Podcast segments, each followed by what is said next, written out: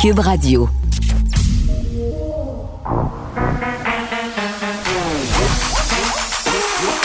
Elle a une opinion sur tous les sujets. Pour elle, toutes les questions peuvent être posées. Geneviève Peterson. Cube, Radio. Salut tout le monde, j'espère que vous allez bien. Merci de vous joindre à moi cet après-midi pour les prochaines deux heures et demie. On va parler euh, de plein de sujets, évidemment, euh, mais tout d'abord, euh, je voulais vraiment souligner, c'est le cinquième anniversaire des attentats du Bataclan. C'est un triste anniversaire, bien évidemment. Vous vous souvenez, ça se passait un 13 novembre 2015. 130 victimes à un spectacle des Eagles of Death Metal. Et bon, hier, Benoît Dutrisac a fait une entrevue avec euh, l'une des survivantes, une entrevue quand même euh, assez touchante que je vous invite à aller écouter. Ça vaut la peine, je pense, de se rappeler de ça euh, sous l'angle des personnes qui ont survécu, de leur famille, qu'est-ce qui reste euh, de ça, parce que les, les traumas sont encore bien présents. Euh, il n'y a rien de réglé. Là. Le procès qui va s'ouvrir quand même en septembre 2021, ça a été reporté à cause de la COVID. Ça devait commencer en janvier. Il y a aussi un, un très bon reportage dans la presse de victimes, de gens, en fait, qui ont vécu ça, mais qui ont survécu, donc des victimes survivantes. C'est assez, euh, c'est triste de lire ça parce qu'évidemment, c'est très, très dur de se relever de ça. Je peux, je peux pas me l'imaginer, mais c'est ce qu'on peut lire et on le sent très bien. La culpabilité aussi, entre autres, il y a le témoignage d'un jeune homme euh, qui a vu mourir son ami à côté de lui. Tu sais, euh, c'est difficile de se remettre de ça. Il y a la culpabilité du survivant, qui est quand même un phénomène assez documenté. Je ne sais pas si vous vous souvenez dans la foulée des événements euh, du Bataclan, il y avait eu un, mouvement de solidarité planétaire. Euh, les gens avaient allumé des bougies et mettaient des bougies euh, le long de leurs fenêtres, un peu partout. Moi, je m'en rappelle, sur ma rue, dans Rosemont.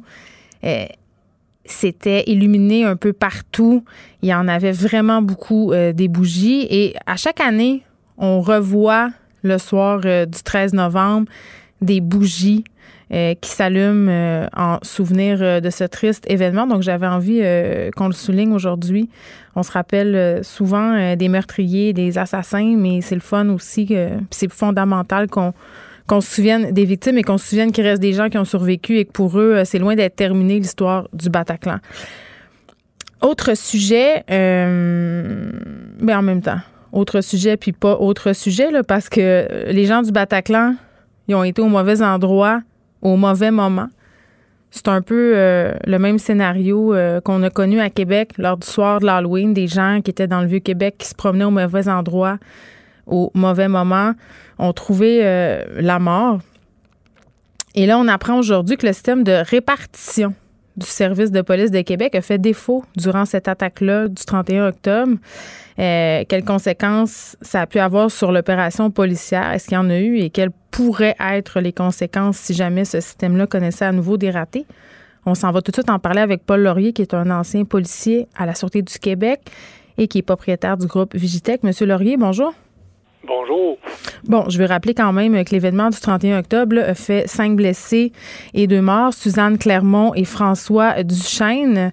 Là, euh, le système de répartition assisté par ordinateur, le fameux RAO, c'est de ça dont il est question ici. C'est quoi? En fait, c'est un système qui est intégré qui va euh, toutes les tous les, euh, les services d'urgence dans les municipalités québécoises sont pas, c'est pas uniforme, c'est pas distribué également, vu la distance, vu un paquet de facteurs. C'est que quand on est regroupé régionalement comme ça, euh, région de Québec, on cherche à avoir tous les, les, euh, les services d'urgence branchés sur les mêmes zones, sur les mêmes euh, si on veut, sur les mêmes fils pour être capable de communiquer rapidement. Et on sait quand il arrive des événements tragiques, c'est toujours la pièce la plus fragile du puzzle, c'est toujours les, les communications. Donc, ce système-là, c'est un système intégré qui va être, qui va relier les centrales 911, qui va relier mm. les pompiers, qui va relier les policiers et qui va relier les ambulanciers pour que tout le monde puisse se communiquer puisse être capable de se positionner puis d'envoyer des messages. c'est des systèmes qui sont assistés, euh, puis il a été implémenté là, en 2019, c'est que c'est très, très jeune. Évidemment, quand vous avez une soirée tragique comme la semaine la semaine comme celle du Vieux Québec, celle de mm. l'Halloween, ben c'est pas le temps de faire défaut. Et comme c'est un nouveau système, ben le test a été poussé à la limite. Et là, il n'y a pas eu rupture de service. Par contre, ce qu'on remarque, c'est que le système était dégradé. Comme quand Dawson est arrivé, tous les lignes euh, n'ont pas été capables de parce qu'il faut comprendre que quand il arrive des systèmes d'urgence comme ça, des, des, des événements extrêmement euh, euh, malheureux et euh, qui vont impliquer beaucoup, beaucoup de gens, puis ça va impliquer le, le, déplacement de la c'est-à-dire les, les, gens vont être euh, informés. Tous les systèmes se mettent en repli. Il va y avoir du délestage, les lignes téléphoniques, vous ne serez pas capable de communiquer, il y a des cellulaires qui vont tomber prioritaires, tout ça. Donc, c'est une série, c'est une série de, de d'actes technologiques qui vont se poser. Puis là, évidemment, ce qu'on comprend, c'est que ça a été à la limite, euh, à la limite de ne pas fonctionner. Oui, parce que là, il est question du RAO, mais aussi euh, du service euh, de radiocommunication là, pour l'agglomération de Québec. Le CERAC aussi a connu des ratés. Oui, ben, comme le RENIR à la sortie du Québec a eu des ratés, comme tous ces systèmes-là, c'est toujours la problématique, c'est la distance la capacité de charge. On passe pas sur des puis il y, a des économies de coûts, hein, il y a des saveurs euh, quand les gouvernements achètent, les gouvernements provinciaux, locaux, municipaux euh, ou même euh, le fédéral quand il va acheter des systèmes, on n'y va pas nécessairement avec la solution hmm. la plus dispendieuse. Il y a des coûts, il y a des modules, on fait des choix. Et puis là, ben, on arrive dans des événements tragiques. Puis c'est pas. Euh, j'ai assisté à un débriefing du FBI quand il y a eu les attaques de Boston. Et si vous lisez le, compte rendu, exactement le même problème. Mm. Défaut dans les communications, les antennes cellulaires vont tomber, les policiers étaient pas capables de communiquer par les antennes qui étaient dédiées parce que il y a beaucoup, beaucoup d'événements qui se passent. Et puis là, il y a un changement d'heure. Est-ce que ça a influencé? Je pense que M. Pigeon est à la recherche de questions. Euh, pour, euh, pour un, un, service de police, de pompiers et d'ambulance quand il y a des événements tragiques et il y en a au Québec pour la première fois. Il faut que ces systèmes-là soient très, très, très robustes. Ben oui, parce que là, au SPVQ, on nous assure que ce soir-là, le soir du 31 octobre, ça n'a pas eu d'impact. Mais mettons, là, M. Laurier, ça aurait pu être quoi les conséquences? Les conséquences auraient pu être graves. En fait, c'est que si on avait euh, si on avait eu plusieurs blessés, on a eu plusieurs sites, les policiers ne peuvent pas communiquer entre eux, le 911 ne peut pas envoyer de l'information. On se demandait euh, s'il y était un ou plusieurs, on ne savait pas trop, là. Oui, ben ça, c'est toujours la question euh, quand il y a des attaques simultanées où il y a des déplacements, puis dans l'ère moderne où on est maintenant, quand on a un type d'attaque euh, puis là, euh, il y a des. faut comprendre que l'Halloween, il y avait des monstres partout. c'est dur. Oui, il y, a même un, y a même un gars qui a fait le tour de la planète. Il se promenait dans le Vieux-Québec euh, habillé avec une toche blanche. Il y a bien des gens qui ont pensé que c'était lui le tueur pendant un bon moment. Là. Ben absolument. Ben, quand ces gens-là, où c'est vu, où c'est appelé, il faut comprendre que les lignes téléphoniques, il y a une surcharge téléphonique automatique. Et puis là, il faut qu'il y ait un système de délestage qui est, euh, exemple, quand on est euh, les, policiers au terrorisme, il y a des policiers au niveau national, Bell Canada, Rogers, TELUS vont prioriser des lignes téléphoniques. Hmm. Ce sont les dernières qui vont être euh, qui vont être débranchées. Tout le reste est débranché non fonctionnel. Vous pouvez vous pourrez pas appeler pendant un certain temps vos proches, savoir s'ils sont s'ils sont corrects ou pas, ben vous allez. Mais à Dawson, on l'avait vu justement des élèves qui essaient de communiquer avec leur famille pour dire qu'ils étaient corrects, puis leur seul marchait plus. Là. Oui, mais c'est toujours le tendon d'Achille. Là, maintenant, c'est à l'intérieur des véhicules. Parce que c'est à l'intérieur des véhicules, ça, c'est du numérique. Mm. Ça passe à travers un réseau, euh, un réseau hertzien, là, qui est un réseau d'antenne. Puis là, ben, ce qu'on comprend quand la voix embarque là-dessus, le data, tout ça, il y a énormément de données. Il y a énormément, quand on parle, ça génère des fichiers ça génère un, trafic sur le, réseau hertzien euh, qui est encodé, encrypté. Donc, il y a un processus qui est compliqué, euh, complexe technologiquement, mais là, ça, ça amène, un, ça amène un volume. Si mm. le système est bâti pour un tuyau qui est capable de prendre trois, euh, 3 pouces parce que je suis une vieille, je suis une tête grise, si on dit 3 pouces, mais si vous envoyez un, si vous envoyez un flux de 5 pouces d'eau, ben il va avoir un refoulement. C'est, aussi simple que ça. C'est les communications, c'est pareil. Vous, vous achetez un vous achetez un, gabarit ou vous achetez un débit de données, et puis quand il arrive des montées d'événements de même, ben là, ça, les, les, euh, les canaux de communication peuvent euh, peuvent avoir de la misère à suffire à la tâche. Et puis là, ben, il faut être capable de mettre des systèmes de repli rapidement pour être capable de, de, faire du, ce qu'on appelle du multicanal. oui, parce qu'il y a des policiers qui auraient pu euh, aussi euh, voir leur sécurité compromise. Oui, ben, je vous dirais que les policiers, euh, qui m'inquiète le moins, parce que ce sont des gens qui sont quand même équipés, formés, euh, hmm. qui ont, sont armés euh, plus ou moins lourdement. On est, mais c'est le simple citoyen que lui n'est pas capable si vous avez un tueur qui s'en vient sur vous, vous n'êtes pas capable de communiquer parce que vous surchargé. c'est plus problématique. Vous pouvez crier, mais il vous reste plus grand chose si vous voulez pas éveiller le tueur. On, on a vu dans des il y a des attaques à Paris où on voit des bref, il y a des, il y a des scènes qui sont tragiques. Mm. Euh, Québec est aussi tragique, là, mais une chance, une chance, déjà dit chance entre guillemets, c'était un truc à l'arme blanche. Si on avait été avec des armes automatiques, euh, ben c'est dans ce, temps-là que les, communications il y a le contexte. Il y a le contexte aussi, euh, c'est la COVID-19. Les gens étaient majoritairement chez eux. Si ça avait été un soir normal d'Halloween où ça déambule dans les rues, ça aurait été autrement le bilan. Oui, c'est euh, exactement. Faut euh, faut tenir compte de ça, mais je vous dirais que dans les circonstances, c'est toujours, toujours le talon d'Achille. Hmm. Dans tous les événements de auxquels j'ai assisté ou j'ai pu analyser, c'est toujours, toujours même dans, des euh, pendant le verglas, c'est problématique. La même chose. Euh, ces problèmes d'instabilité-là de ce système euh, qui était neuf en passant, là, c'était connu depuis des mois par le chef de la police. Comment on explique ça qu'après cinq mois, cinq mois qu'on le savait, il n'y avait rien de réglé, c'est si compliqué que ça à arranger? Ben oui et non. On est en COVID pour tout le monde. Ouais, c'est Télétravail, vitesse d'exécution, tout tout est au ralenti depuis, je vous dirais, six mois euh, au Québec, au Canada, même mondialement. Si vous appelez dans des centrales téléphoniques, hmm. euh, ça devient compliqué. Maintenant, je pense que le point a été mis sur la table. Et cette journée-là, ben, je pense que le lendemain ou le surlendemain, quand ces, ces choses-là sont discutées, on va tomber de la priorité des priorités parce qu'il y a plusieurs priorités. Maintenant, on pense pas que ces événements-là vont se produire euh, c'est des événements rares, mais quand ils se produisent, on doit faut, faut être capable. Puis ça a coûté 30 millions, cette histoire-là, quand même. Là? Oui, ben, le, le, le coût des technologies, c'est, euh, c'est dans les normes, je vous dirais. Euh, si vous regardez tous les corps de police, Montréal, la Sûreté du Québec, Laval, c'est vraiment des des implémentations IT. Puis c'est vraiment quand, quand le, le, police de Montréal dit qu'il faut peut-être penser à se regrouper, ben c'est ce genre de technologie-là aussi, ça implique ça. Quand les corps de police sont capables de se replier sur des technologies robustes que tout le monde utilise, ben c'est puis qui est diffusé, qui est plus euh, qui est plus euh, pas éparpillé, mais qui est plus dispersé dans la population, ben c'est des il y a des, des coûts, euh, des on sauve des coûts d'échelle. Il y a des économies de coûts à faire.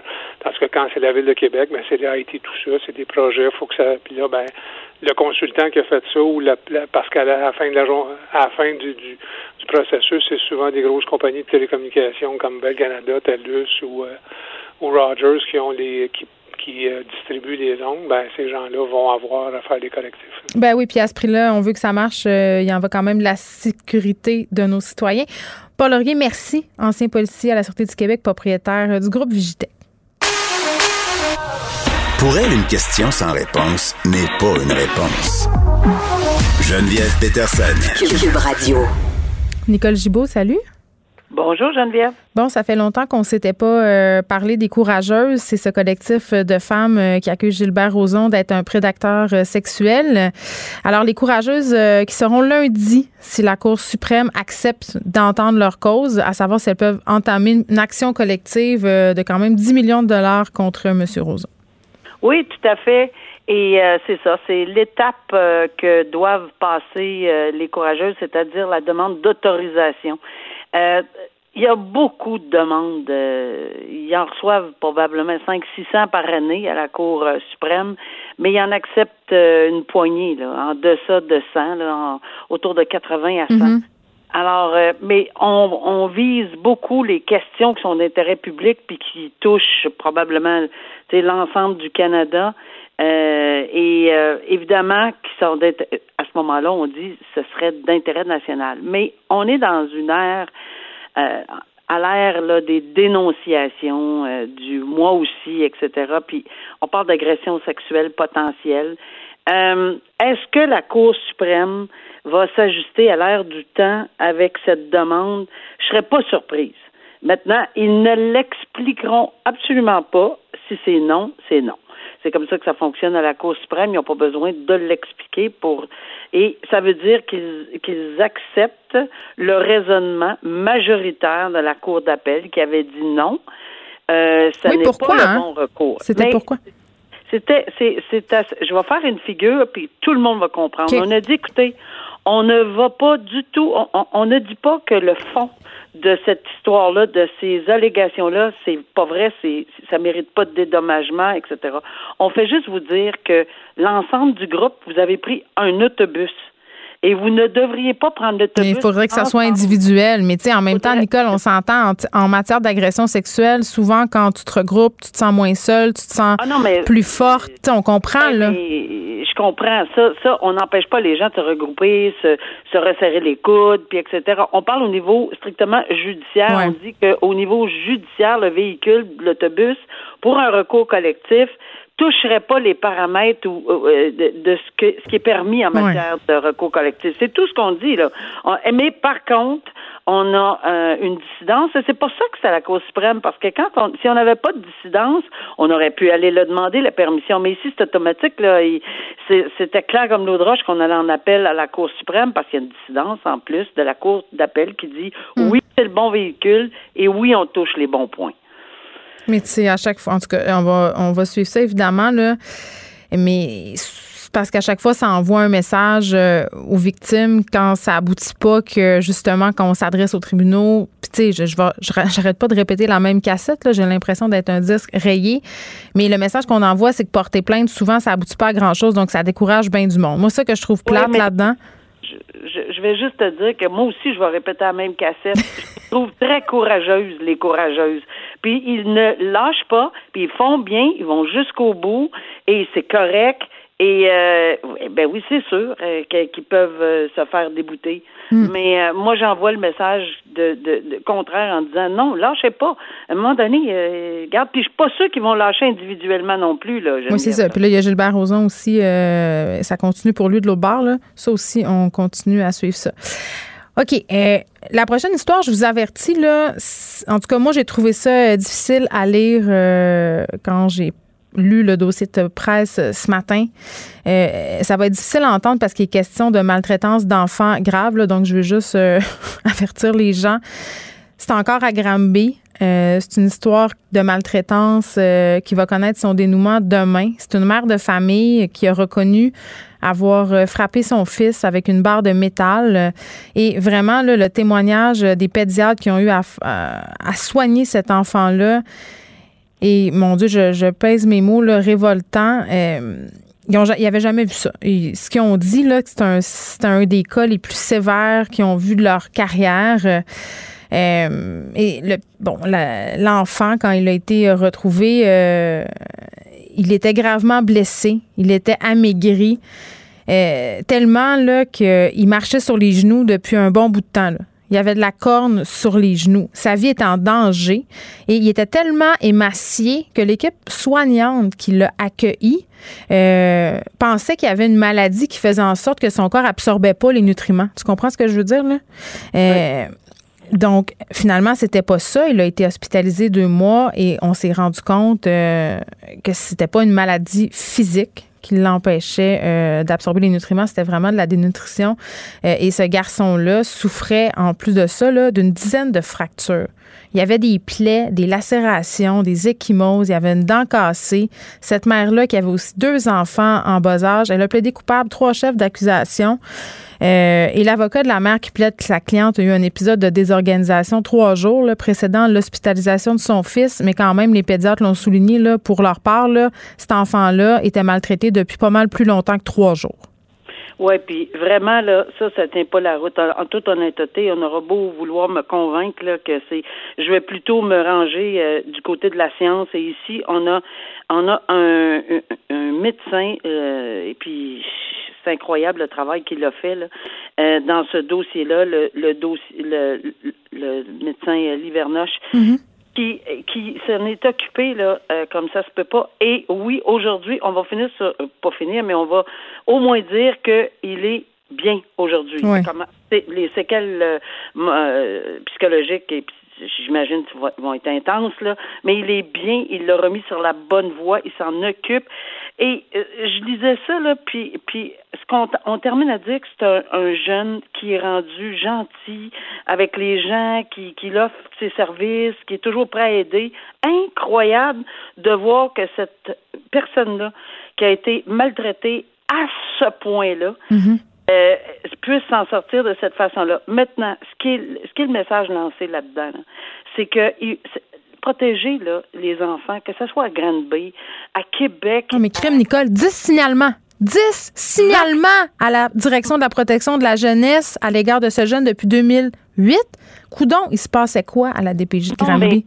pas juste à la DPJ, s'il vous plaît, pas juste à la DPJ. Est-ce qu'on peut élargir la responsabilité sociale? Il avait été retiré de l'école. S'il vous plaît. Non, mais partout, il vivait dans un appartement. Il y a des gens autour, il y a de la famille. On revient toujours à ça. On revient toujours à mettre le bobo.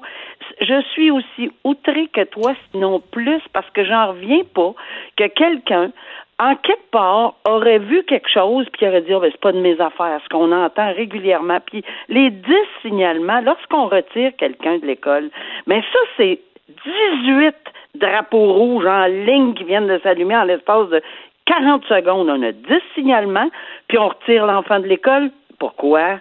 Qu'est-ce qu'on veut faire avec? Donc, chaque semaine, chaque jour, on devrait être au pied de la porte de cette personne-là pour voir comment il est. Voyons, ça Et malheureusement, hmm. euh, il, en a souffert, euh, mais Dieu merci, il est pas. Mais, oui, la petite fille de Granby a, a passé par là elle est décédée. Puis encore une fois. il aurait pu mourir, là. Il, était sur le bord de la mort. Il marchait à genoux. Je veux dire, rendu là. là, euh, écoute, ça tient pas la route une affaire de trois jours au niveau de la science. Ben, à d'autres, s'il vous plaît, là.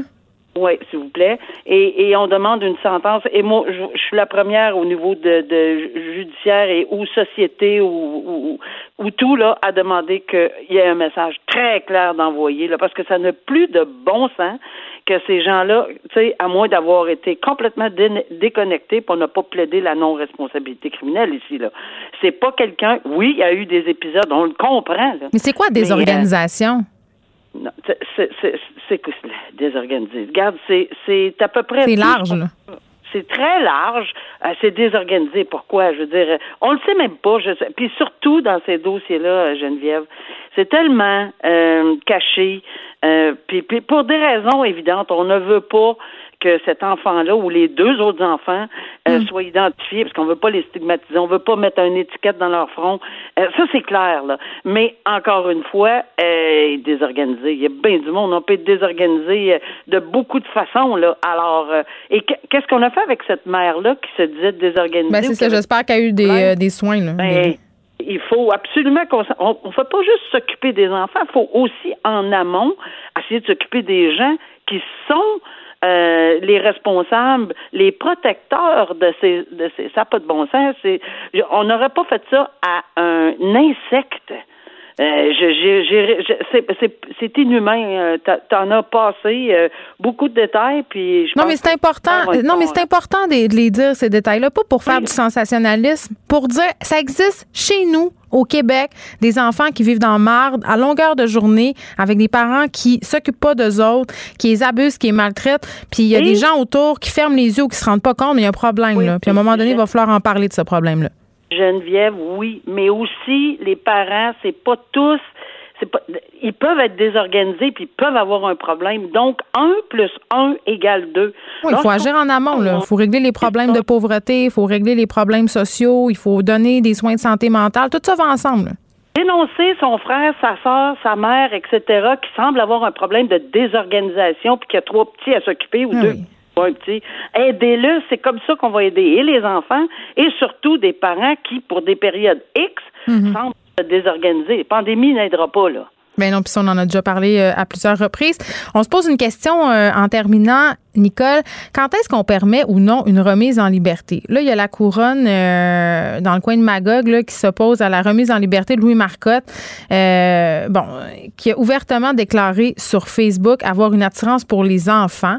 Là, il est actuellement détenu à l'Hôtel Dieu. Il va être évalué pour savoir s'il était responsable ou non, parce qu'il a été arrêté devant une école de Magog. Il avait signé la veille un engagement. Il pouvait pas se retrouver en présence d'enfants de moins de 16 ans. Puis, tu sais, les propos qu'il a tenus sur, sur Facebook, M. Marcotte, là, ils sont assez particuliers. Il a dit, et je le cite, est-ce que j'ai une attirance pour les petites filles? Définitivement. Pour les jeunes hommes, aucun doute. Euh, après, il avait désactivé euh, son profil, mais il y avait eu des captures d'écran qui avaient été faites et c'était devenu viral. Et écoute, il avait écrit des affaires comme les petites filles, leurs petites faces sont si séduisantes et elles sont si délicates. C'est comme de la crème fouettée. Bien, évidemment, là, pour la remise en liberté, là, on parle de, qui est accusé de bris de condition. Ouais. En partant, là, ça part très, très, très mal. Disons que c'est dans les facteurs où on, dit, écoutez, là, ça, c'est un des facteurs, c'est pas capable de suivre des conditions. Pourquoi je le remettrai en, liberté pour suivre d'autres conditions? Mais quand il a été arrêté devant l'école, il n'y avait aucun geste sur des enfants qui avaient été commis, là, ça, je tiens à le préciser. Ça. Mais il est, quand même en bris de conditions. il l'avait signé. Il l'avait signé. Bon. Alors ça, c'est un facteur à prendre en considération. Puis évidemment, le facteur ici, ça va être nécessairement est-ce qu'il y a un problème de santé? Si on risque oui ou non, ben peut-être qu'il faut l'envoyer dans un institut pour un autre genre d'évaluation, mais il ne sera pas remis en liberté. Euh, c'est, il, sera évalué. Et deuxièmement. Mais qu'est-ce qu'on évalue? Son risque de ben, récidive? on va évaluer. Ben non, mais on va évaluer quel genre de personne. Est-ce que c'est un, un, malade avec un problème de santé mentale sérieux qui devra être hospitalisé pour X nombre de raisons. Ça, c'est quelque chose qu'on va c'est vraiment des experts qui vont le dire. Ça m'est déjà arrivé. Les experts sont venus témoigner à cet effet-là, puis on dit écoutez, euh, pour le moment, le non, là, parce que bon, hein, pour toutes les raisons euh, euh, médicales et psychiatriques. Mais le troisième, ou peut-être pas le troisième critère, parce que c'est pas dans ces ordres-là, là, c'est tout, c'est tout ensemble. Mais il y a aussi est-ce que le, critère de mener la confiance du public là, mm-hmm. dans l'administration de la justice, de quelqu'un qui est déjà en bris de conditions, puis qui a des propos comme ça, euh, est-ce que le remettre en liberté, à moins de l'encadrer, puis encore là, est-ce qu'on va garantir l'encadrement? Parce que c'est la première question qu'on se pose comme juge. Là. Je veux dire, on peut pas garantir, mais au moins, s'il vit seul, s'il n'y a pas de personne, s'il n'y a pas de réseau, s'il n'y a pas de, de chemin, s'il n'y a pas de, de médecin, s'il n'y a pas de... Mais non, euh, on vient de... On vient de pas mal annuler là, ses chances d'être remis en liberté, à mon avis. Oui, puis, tu sais, euh, en termes d'agression sexuelle puis d'agresseur sexuel. Là, puis là, je dis pas euh, qu'il a agressé personne, ce monsieur-là, mais ça me faisait penser à ça, ce que tu disais. À un moment donné, euh, j'ai fait un reportage sur les délinquants euh, sexuels récidivistes. J'ai fait du bénévolat undercover six mois dans un organisme qui s'appelle les Cercles de confiance qui leur vient en aide, c'est-à-dire qui leur donne des outils, des ressources, puis dans la démarche thérapeutique, il faut qu'ils racontent leurs affaires pour prendre conscience de ce qu'ils ont fait. Et moi, je faisais partie des bénévoles qui écoutaient leurs histoires. C'était difficile à entendre. Puis à un moment donné, tu te dis, mais pourquoi on aide ces gens-là? Et la personne qui s'occupe des cercles de confiance m'avait dit quelque chose que je trouve vraiment pertinent. Il m'avait dit, c'est pas parce qu'on aide euh, les agresseurs qu'on peut pas aider les victimes. Et si on aide ces personnes-là, ces hommes-là, dans le cas des agresseurs multirécidivistes, ça veut dire qu'il y aura moins de victimes et ça, j'avais trouvé ça quand même euh, pertinent. Euh, puis même si ça choque, moi, j'avais entendu ça, puis ça m'avait profondément troublé, mais force est d'admettre que si on les laisse dans la nature, ce monde-là, puis qu'on les laisse à eux-mêmes, ben, les fortes chances qu'ils récidivent, ben, elles sont là. Ben, je dirais qu'il faut se donner une chance. Alors, si vous avez fait ce travail-là, tout ce groupe-là, puis les bénévoles, etc., puis vous donnez une chance à la société, tant mieux. Si on l'essaye même pas, alors ça ne veut pas dire que ces gens-là récidiveront pas, parce qu'il y a beaucoup, beaucoup de gens qui ne hmm. croient pas du tout. Mais moi, je trouve que donner, euh, donner au moins une chance à ces, à ces personnes-là, puis bon, agir euh, évidemment en amont par la suite. Nicole Gibault, merci. On se retrouve lundi. Oui, au revoir. Bon, bon week-end. Geneviève Peterson. Elle réécrit le scénario de l'actualité tous les jours. Vous écoutez Geneviève Peterson. Cube Radio. On va revenir euh, sur le vaccin entourant la COVID-19, un vaccin qui est développé par Pfizer. C'était la bonne nouvelle la semaine passée. Euh, un vaccin qui serait efficace à 90% pour prévenir les infections à la COVID-19. Ça, c'est selon euh, l'essai à grande échelle de phase 3 qui est en cours. Ça, c'est la dernière étape avant une demande d'homologation. Euh, on en a parlé aussi que c'est pas parce qu'on avait un vaccin là, comme ça, que c'était demain la veille que tout serait fini. Là. La normalité va falloir attendre un petit peu. Ça va être distribué en phase. Ça nous amène à nous poser plein de questions parce que si ça arrive en phase, qui va l'avoir en premier? Euh, comment ça va marcher? Est-ce que la distribution mondiale de cet éventuel vaccin va se faire de façon équitable? Est-ce qu'on doit s'attendre à une espèce de euh, un peu euh, diplomatique, euh, premier premier servi, au plus fort la poche? Vous vous rappelez, là, au début de la crise, lors de la première vague, c'était un peu le Far West, justement, pour les équipements médicaux, les masques, les, les visières. C'était comme une espèce de, de concours. Euh, qui va les avoir en premier? Quel pays va sortir le plus d'argent? Euh, Fort est à parier que ça, ça, ça va se produire possiblement avec cette course au vaccin. On en parle avec François Audet, directeur de l'Institut d'études internationales de Montréal. Monsieur Audet, bonjour. Oui, bonjour. Bon, euh, quand on entend parler d'un éventuel vaccin comme ça, euh, la première question qui se pose, c'est comment vous, vous voyez euh, son éventuelle distribution à l'échelle mondiale? Oui, euh, ben, c'est, non seulement c'est une bonne question, mais euh, je, je, mon impression euh, à, ce stade-ci, c'est que ça va devenir évidemment l'enjeu de la prochaine année. Mhm. Autant les élections américaines l'ont été ces dernières semaines, voire ces derniers mois. là, on va tomber vraiment dans ce que bon, vous appelez ça le, Far West. Disons-le plus poliment, ça va être la diplomatie du vaccin. Oui, c'est un vrai concept. Le, Far West? Non, la diplomatie du vaccin. C'est-à-dire, il y aura, il y aura toutes sortes de tractations autour de ça. Là. Ah non, tout à fait. Et c'est déjà, et c'est déjà commencé. Donc, d'une part, il faut, il faut aussi comprendre, et là, je suis euh, moi-même euh, pas dans le milieu médical, mais il y aura plusieurs vaccins qui auront plusieurs euh, modes de, de, de, de, finalement, de succès ou mm-hmm. de, de, ah, de niveau de de, de, de, succès pour vaincre l'épidémie. Et ces multiples vaccins-là vont arriver par différentes compagnies, différentes étapes. Euh, mm. ce qui, ce qu'on, euh, donc là, on parle de Pfizer, Moderna s'en vient. Il y en a au moins entre 4 à 10 autres qui devraient arriver d'ici les 6 à 12 prochains mois. Et c'est quand même globalement important et une bonne nouvelle avant de parler de, de manière un peu plus critique et cynique de tout ça. C'est quand même une excellente nouvelle. Ça veut dire que oui, il y, a, la lumière au bout du tunnel et le message global, comme le disait le docteur Fauci, c'est qu'il faut euh, baser notre espoir sur cette bonne nouvelle-là puis continuer à faire un effort individuel et collectif sur le respect des mesures sanitaires. Bon, cela ayant été dit, euh, ce qu'on a observé déjà, notamment euh, au début, euh, au mois d'avril-mai, d'ailleurs, je crois qu'on s'en était même parlé, quand on a mhm. vu comment les gouvernements, les États étaient extrêmement orientés vers leur propre sécurité nationale et leurs propres intérêts, notamment avec les masques. Mais c'est un processus normal. Tu sais, quand ça va pas bien, là, on pense à la sécurité de nos proches, à notre sécurité. C'est con, là, mais c'est un peu le même principe. Ah, ben oui, je pense que euh, euh, si on y va au niveau euh, purement individualiste, c'est mm-hmm. certain qu'on veut au départ le bien-être de nos proches, de notre collectivité. Hein, c'est ce qu'on appelle le communautarisme, c'est normal.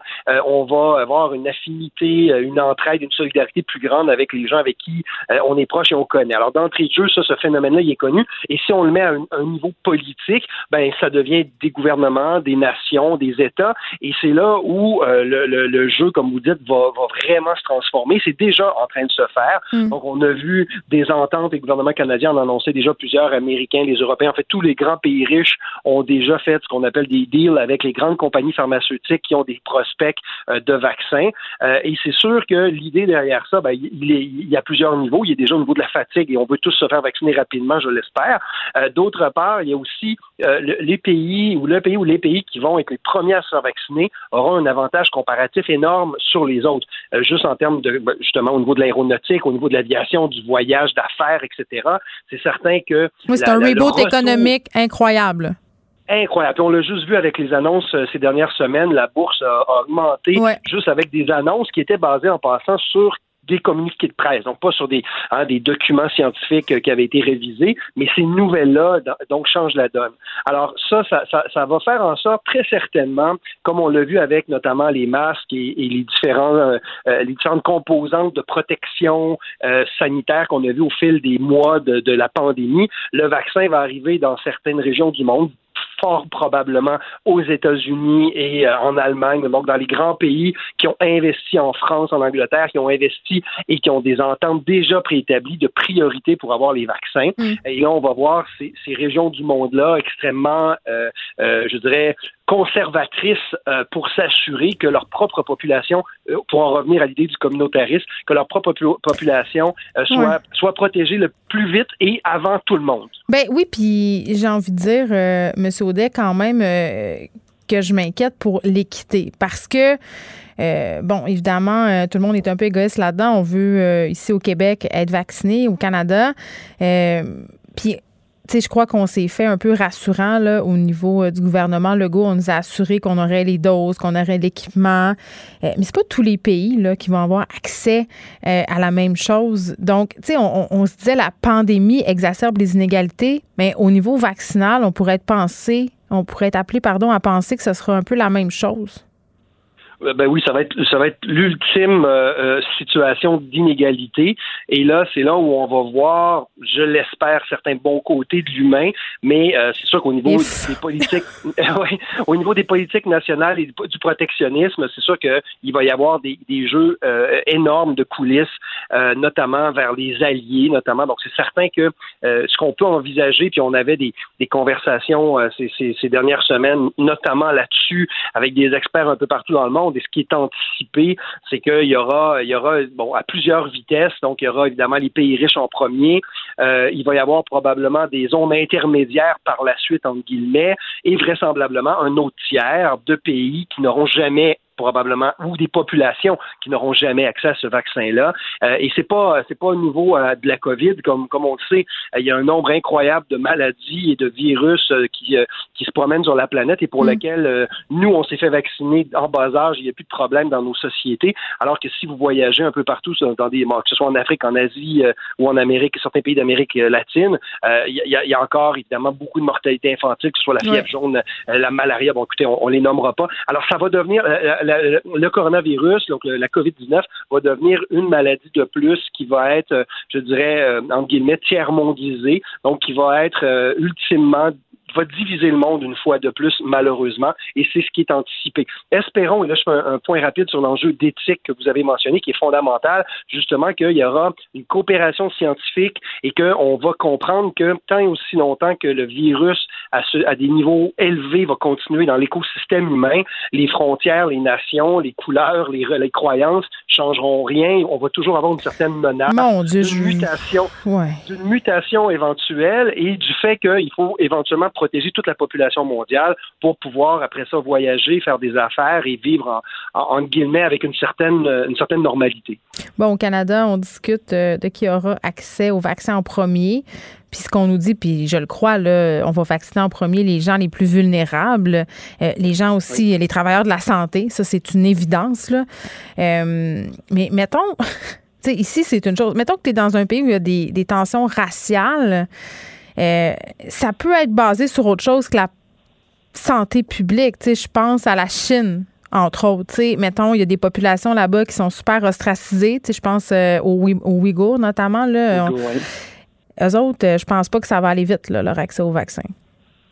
Ben non, effectivement, il y a, et, c'est pas euh, le, je pense que la COVID on va l'observer puis ça va être probablement plus médiatisé, mais c'est déjà des, des contextes qui existent dans dans d'autres sociétés. Et, je vous dirais, euh, pour reprendre un débat qui est proche de chez nous, mm. quand on regarde euh, le, le, traitement et la nature des services qu'on offre, notamment aux communautés autochtones, j'ose ben espérer que que ça sera considéré et moi, je suis un, je suis un, je suis un, internationaliste. Je ne veux pas rentrer dans les enjeux domestiques, mais c'est la même, c'est les mêmes structures sociales de, hein, de, de, de de, de, asymétriques, sociopolitiques, etc., qui soient au Canada ou ailleurs, c'est pareil. Alors, bon, vous parlez de la Chine avec les Ouïghours, mais avant de pointer les Chinois, euh, je crois que la, regardons chez nous regardons chez nous, effectivement. Et comme vous le dites, euh, euh, que ce soit avec, évidemment, les personnes vulnérables, les personnes âgées, évidemment, le personnel de la santé rapidement. Mm. Et ça sera aussi avec les personnes vulnérables. Et les personnes vulnérables dans les communautés autochtones au Québec et au Canada, il y en a énormément. Et il faut qu'ils soient eux aussi Oui, il va falloir euh, déterminer, c'est ça, là, c'est quoi cette vulnérabilité-là? Parce que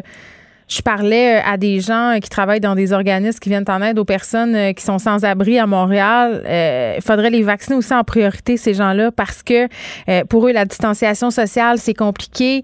et toutes sortes de raisons le font qu'on devrait vacciner nos populations vulnérables en premier. mais là, reste à savoir ce sera quoi nos priorités. En tout cas, je, je, vais être quand même optimiste. Monsieur Audet, pensez qu'on va, on va bien faire ça, mais Colin, là où il y a de l'homme, il, y a de l'homme. Non, mais euh, là-dessus, là-dessus, tant au gouvernement du Québec que le gouvernement du Canada, il, faudra que ça se traduise en action et, en décision. Mais on établit des comités éthiques avec des éthiciens, des philosophes euh, et des gens qui sont exclus des processus décisionnels politiques actuels pour faire des recommandations d'une perspective de vulnérabilité médicale et de mm. vulnérabilité sociale. Euh, et, et là, on tombe vraiment dans l'humanitaire, c'est-à-dire qu'il faut cibler rapidement les populations qui sont le plus à risque et surtout euh, celles et ceux, donc le personnel de la santé, le personnel soins infirmiers, dans les centres de personnes âgées, on sait que c'est des c'est des euh, c'est des euh, endroits extrêmement vulnérables, on l'a mhm. vu depuis huit mois, et ça sera ça sera certainement ces endroits-là. En tout cas, c'est ce que j'entends actuellement dans les conversations, justement dans les comités d'éthique qui sont en train de mettre en place ces priorités-là. Ce qu'il faut maintenant s'assurer, c'est que vous et moi, tant dans la recherche que au niveau des médias, on s'assure que les décisions politiques se prennent en fonction de ces, euh, de ces euh, procédures euh, éthiques-là qui sont mises en place par des éthiciens. François Audet, qui est directeur de l'Institut d'études internationales de Montréal. On va souhaiter très fort que la distribution du vaccin se fera de façon équitable. Geneviève Peterson, la déesse de l'information. Vous écoutez Geneviève Peterson, Cube Radio. Bon, il y a une importante opération policière qui est en cours près des bureaux d'Ubisoft dans le quartier euh, Myland à Montréal. On n'a pas plus de détails pour le moment à savoir qu'est-ce qui se passe exactement, mais évidemment, dès qu'on en aura, on vous tiendra au courant. En attendant, on continue euh, notre programmation régulière avec Élise Jeté, qui est productrice de contenu à En 5 minutes. Salut Élise. Salut Geneviève. Bon, euh, on va se demander, est-ce que la pandémie a fait baisser la quantité de GES produit cette année. Et là, euh, avant de se lancer dans, dans ce vaste programme, Élise, on va se dire ce qui est assez évident, là. C'est pas parce qu'on parle des possibles effets bénéfiques qu'a eu la pandémie. Tu t'en rappelles, un moment, il y avait eu quasiment la fausse nouvelle des dauphins euh, qui nageaient euh, dans, en Italie, à Venise, là. Ben on a eu toutes sortes de, on s'est fait des accroires. Pour vrai, là, c'est ce que je trouve. Donc, on a eu quand même des impacts positifs de la pandémie sur la production de gaz à effet de serre. On s'est dit, bon, il y a des gens qui sont tombés malades, évidemment il y a des gens euh, qui sont décédés, mais ça a fait baisser les effets. Maintenant qu'on a dit ça, est-ce que ces effets-là vont être euh, encore présents sur le long terme? Qu'est-ce qui va se passer? Ça, euh, c'est pas très sûr. Oui, c'est ben, la grande question, mais moi, ce que je trouve intéressant avec la page de ce matin dans laquelle je, parle de mm-hmm. cet effet bénéfique, c'est que moi, je suis une colporteuse de mauvaises nouvelles avec en cinq minutes depuis le début de la COVID. Là, je vais juste raconter comment ça va mal.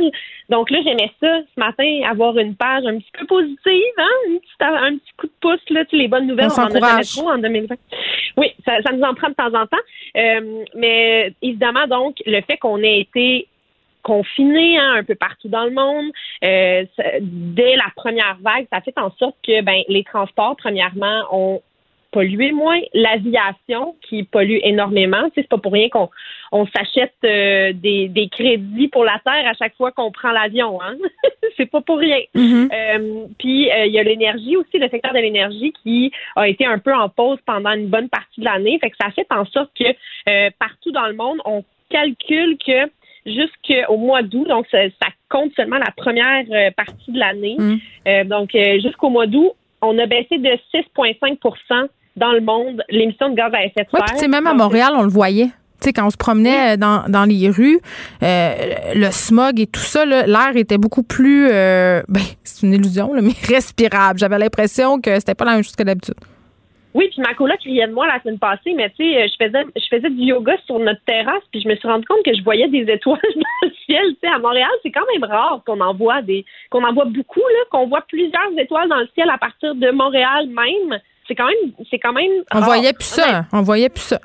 On, voyait plus ça vraiment. Donc moi, je, trouve que bon, on est, on est sur une bonne lancée. Il y a certains pays là, le, graphique qu'on a mis dans le journal ce matin euh, nous montre comment ça a été bénéfique dans plusieurs pays. On parle de l'Espagne là, où est-ce que ça a été euh, le plus bénéfique? 17,2 par rapport à 2019. Euh, ils ont réduit de 17,2 leurs émissions de gaz à effet de serre.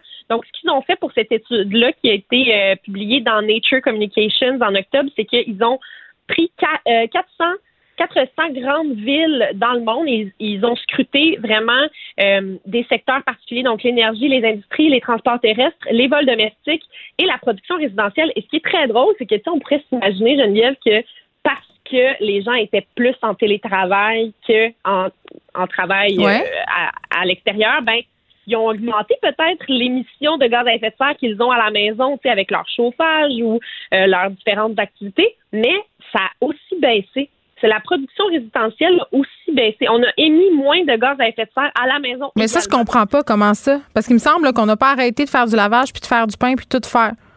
Tu as raison, mais on, je comprends pas. Puis ça, c'est probablement lié au réchauffement climatique, mais euh, on a eu un hiver très, très doux l'hiver ah dernier.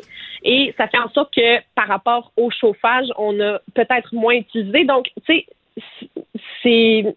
En tout cas, moi, je pense que ça, ça peut ça peut un, peu encourager pour les prochaines années le fait de travailler le travail à la maison. il y a plusieurs entreprises qui le considèrent. Ben, c'est quand même bon de savoir, de mettre dans la balance le fait que, ben, même à la maison, on n'en dépense pas tant que ça de l'énergie. Si on enlève le, le, transport qu'on utilise pour aller euh, porter tout le monde à la garderie, à l'école, puis après ça, mm-hmm. euh, s'en aller au, travail, tu sais. Euh, peut-être qu'on a des, des progrès qu'on peut faire de ce côté-là. Mais là, tu sais, on se demande, ouais, mais là, tu sais, on a eu une chute draconienne. Attends, attends, je m'excuse de t'interrompre, mais juste une petite juste une petite question par rapport à notre utilisation domestique, puis peut-être que tu n'as pas la réponse là, c'est pas grave si tu l'as pas. Qu'est-ce que, je sais que le chauffage, euh, ça doit pas aider, là, mais globalement, à la maison, là, excluant la voiture, qu'est-ce qui dégage le plus de gaz à effet de serre? Ah, à part ma canne de spray net, là. oui, j'ai pas la réponse sous la main, mais je, puisque c'est l'argument principal qui a été utilisé dans l'étude, j'aurais tendance à dire que c'est le chauffage. Oui, oui, c'est ça. Euh, mais honnêtement, je pense pas là, que ta, ta laveuse sécheuse, ta okay. sont, sont si, euh. OK. Autant de, de, gaz à effet de serre que ton char, mettons. Si on, fait la comparaison puis qu'on met ça dans une balance, je pense que tu es safe en restant chez vous et en faisant du pain. Euh, mais là où je voulais aller, c'est que, tu sais, euh, là, on peut se dire, est-ce que ça va être pire en 2021? Est-ce que le fait qu'en 2020, ça a été vraiment une bonne année puis qu'on a vraiment sauver la planète? C'est comme ça que j'ai appelé ma page. La pandémie est-elle en train de sauver la planète? C'est ça que j'ai décidé de faire parce que, tu sais, les bonnes nouvelles, il n'y en a pas souvent. J'en ai profité. Mais euh, là, on peut se baser, en fait, sur ce qu'on avait vécu lors de la crise économique de 2008-2009 parce que euh, il y avait il y avait eu une grande chute des émissions des gaz à effet de serre durant la, la crise financière. Mm-hmm. on, avait parlé de 1,4 pas, euh, On n'est pas au 6,5% qu'on a actuellement grâce à la pandémie. Je m'excuse, euh, je vais être obligée de t'arrêter euh, parce qu'on va s'en aller tout de suite avec, avec Félix Séguin, en fait, pour aller voir qu'est-ce qui se passe du côté des bureaux d'Ubisoft à Montréal. Mais merci. Merci. Bon, euh, on a avec nous euh, Félix Séguin qui est tout près euh, des lieux où se déroule présentement une opération policière. Là, je peux voir à la télé que le groupe tactique est déployé. Salut Félix. Salut Geneviève. Qu'est-ce que qu'est-ce qui se passe?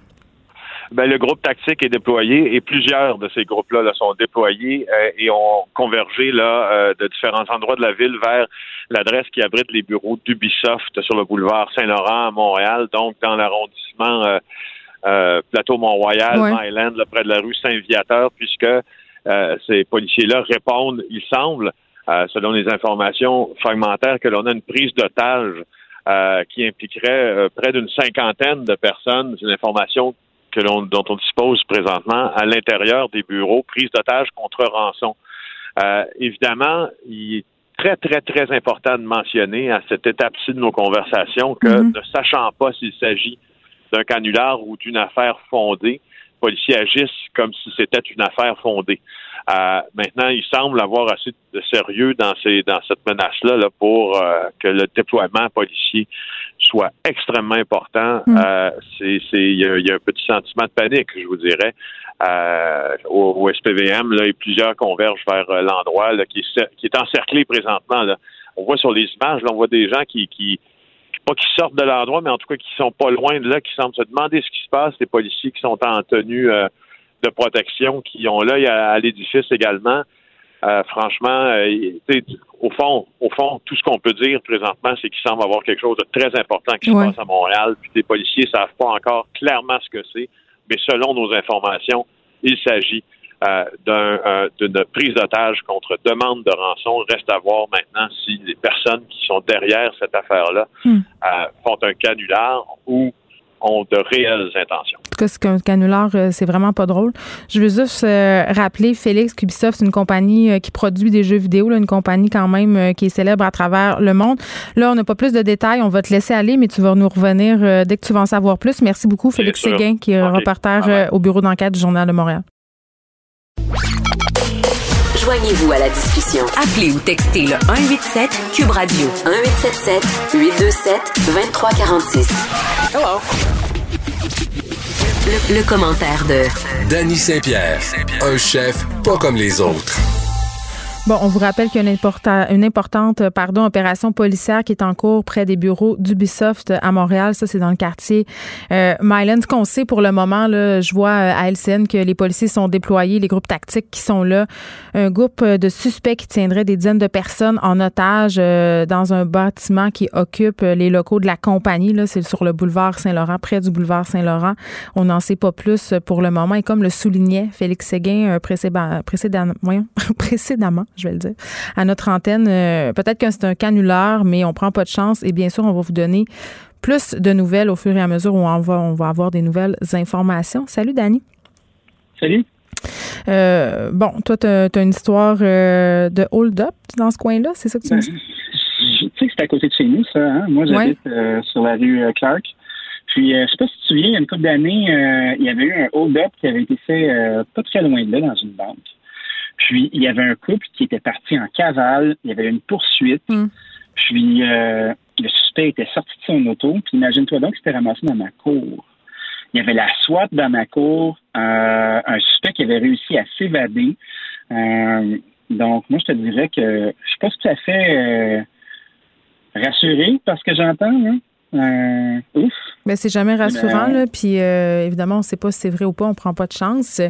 J'ai envie de te dire euh, qu'avec avec les tristes événements qu'on a connus à Québec, j'espère qu'il n'y aura pas un autre drame, puis des victimes ou des blessés, là, ça serait épouvantable. Puis, tu sais, je pensais à ça pendant que je parlais à Félix Séguin tantôt. j'espère le télétravail va peut-être aider à ce qu'il y ait moins de personnes, mais je vais souhaiter très fort que ce soit un canular pour vrai, même si c'est. Euh, c'est un endroit qui est extrêmement sécurisé là, pour euh, avoir desservi l'endroit en tant que traiteur. Là. Chez Ubisoft. Euh, plusieurs étages, des cartes, oui, chez Ubisoft, mm. des cartes de sécurité avec des accès partout. Donc, tu peux pas te promener là-dedans comme tu veux. Donc, on leur souhaite du courage, puis j'espère qu'il rien arrivé. Je l'espère aussi. Là, ça fait un peu drôle de continuer à parler de sujets euh, anodins. On va essayer de. Mais on continue, puis si on a d'autres infos, euh, on va y aller. OK. Euh, tu voulais me parler aujourd'hui de solutions pour les restaurants cet hiver. Là, cet été, on a beaucoup bénéficié des terrasses. Là, on, se pose toutes sortes de questions. Comment passer au travers de la saison froide, notamment peut-être via des bulles chauffées à l'extérieur? Écoute, on va changer d'idée, parce que c'est un peu futile, là, on s'entend, mais regarde, OK, on va le faire. Continuons. Il y a, euh, il y a aux États-Unis, parce que c'est un article qui est sorti euh, sur ABC, euh, beaucoup de fournisseurs créatifs qui se sont mis à imaginer des bulles chauffées ou des endroits qui seraient où tu peux faire une plantation de petites tentes sur la terrasse. Sauf qu'il y a plusieurs mises en garde à faire avec ça parce que quand tu commences à cloisonner un espace, puis à ajouter un mur, deux murs, trois murs, ben, tu te retrouves encore dans, dans, un endroit qui est encore plus dangereux qu'un restaurant en tant que tel parce que la ventilation n'est pas adéquate. Tu sais, je sais pas si vous avez déjà vécu des moments euh, de tente euh, plantée dans le cours, là. tu te retrouves avec quelqu'un qui a des euh, qui sentent un peu, là. ça ben, sent, ça sent le petit canard à pattes cassées. Je dirais ça de même. Ah oui, ça sent, ça sent le plein air, là, tu sais. Puis tu te dis, eh hey boy, ça, quand on parle de, de transmission par aérosol, il n'y a pas de ventilation là-dedans, il faut que tu sois certain avec qui tu es. On va manger au restaurant avec des gens qui ne sont pas nécessairement dans notre maison, on s'entend qu'il y a des bulles. Mais tu sais, si tu veux te contaminer bien comme il faut, là, une belle plantation comme ça, ça sent le succès de façon ironique. Oui, là, on veut, on veut des bulles, euh, des bulles sociales, pas des vraies bulles. Moi, je l'ai essayé, aller manger dans une bulle. Il y a un restaurant euh, à Québec sur la Grande Allée euh, qui en a des bulles comme ça, là, qu'ils utilisent par temps frisquet. puis j'ai détesté ça. En fait, j'ai même été un peu claustrophobe. Tu comprends? J'ai pas trippé C'est pantoute. Moi, le Sucker Bull puis toutes ces affaires-là, là, où je me sens poignée dans un truc de plastique, là, ça me fait pas tripper. Vraiment pas. Puis j'ai peur de respirer des COV en plus. Sais, tout ça, là, j'aime pas ça. C'est clair. Mais tu vois, moi, ce que, ce que je pense, euh, je réfléchis beaucoup à comment exploiter notre territoire puis la froideur Mhm. euh, de nos hivers. Euh, je m'inspire beaucoup du Igloo Fest. Pour les gens qui connaissent pas les Igloo Fest, c'est une espèce de gros party où tu mets ton soupe de skidoo le plus laid possible. Oui. Et autre chose. C'est ça, euh, exact. de la musique techno. Ouais. Puis, moi, je me dis, euh, est-ce qu'on pourrait trouver des façons euh, de- d'embrasser notre nordicité? Ah, mais ça, arrête, là. Là, là, oui, tout le monde dit ça, embrasser notre nordicité. Puis moi aussi, j'aimerais tellement ça. Mais on dirait que nos villes sont pas conçues pour qu'on l'embrasse, notre nordicité. Moi, j'aimerais ça, là, exemple. J'aimerais ça l'hiver, là.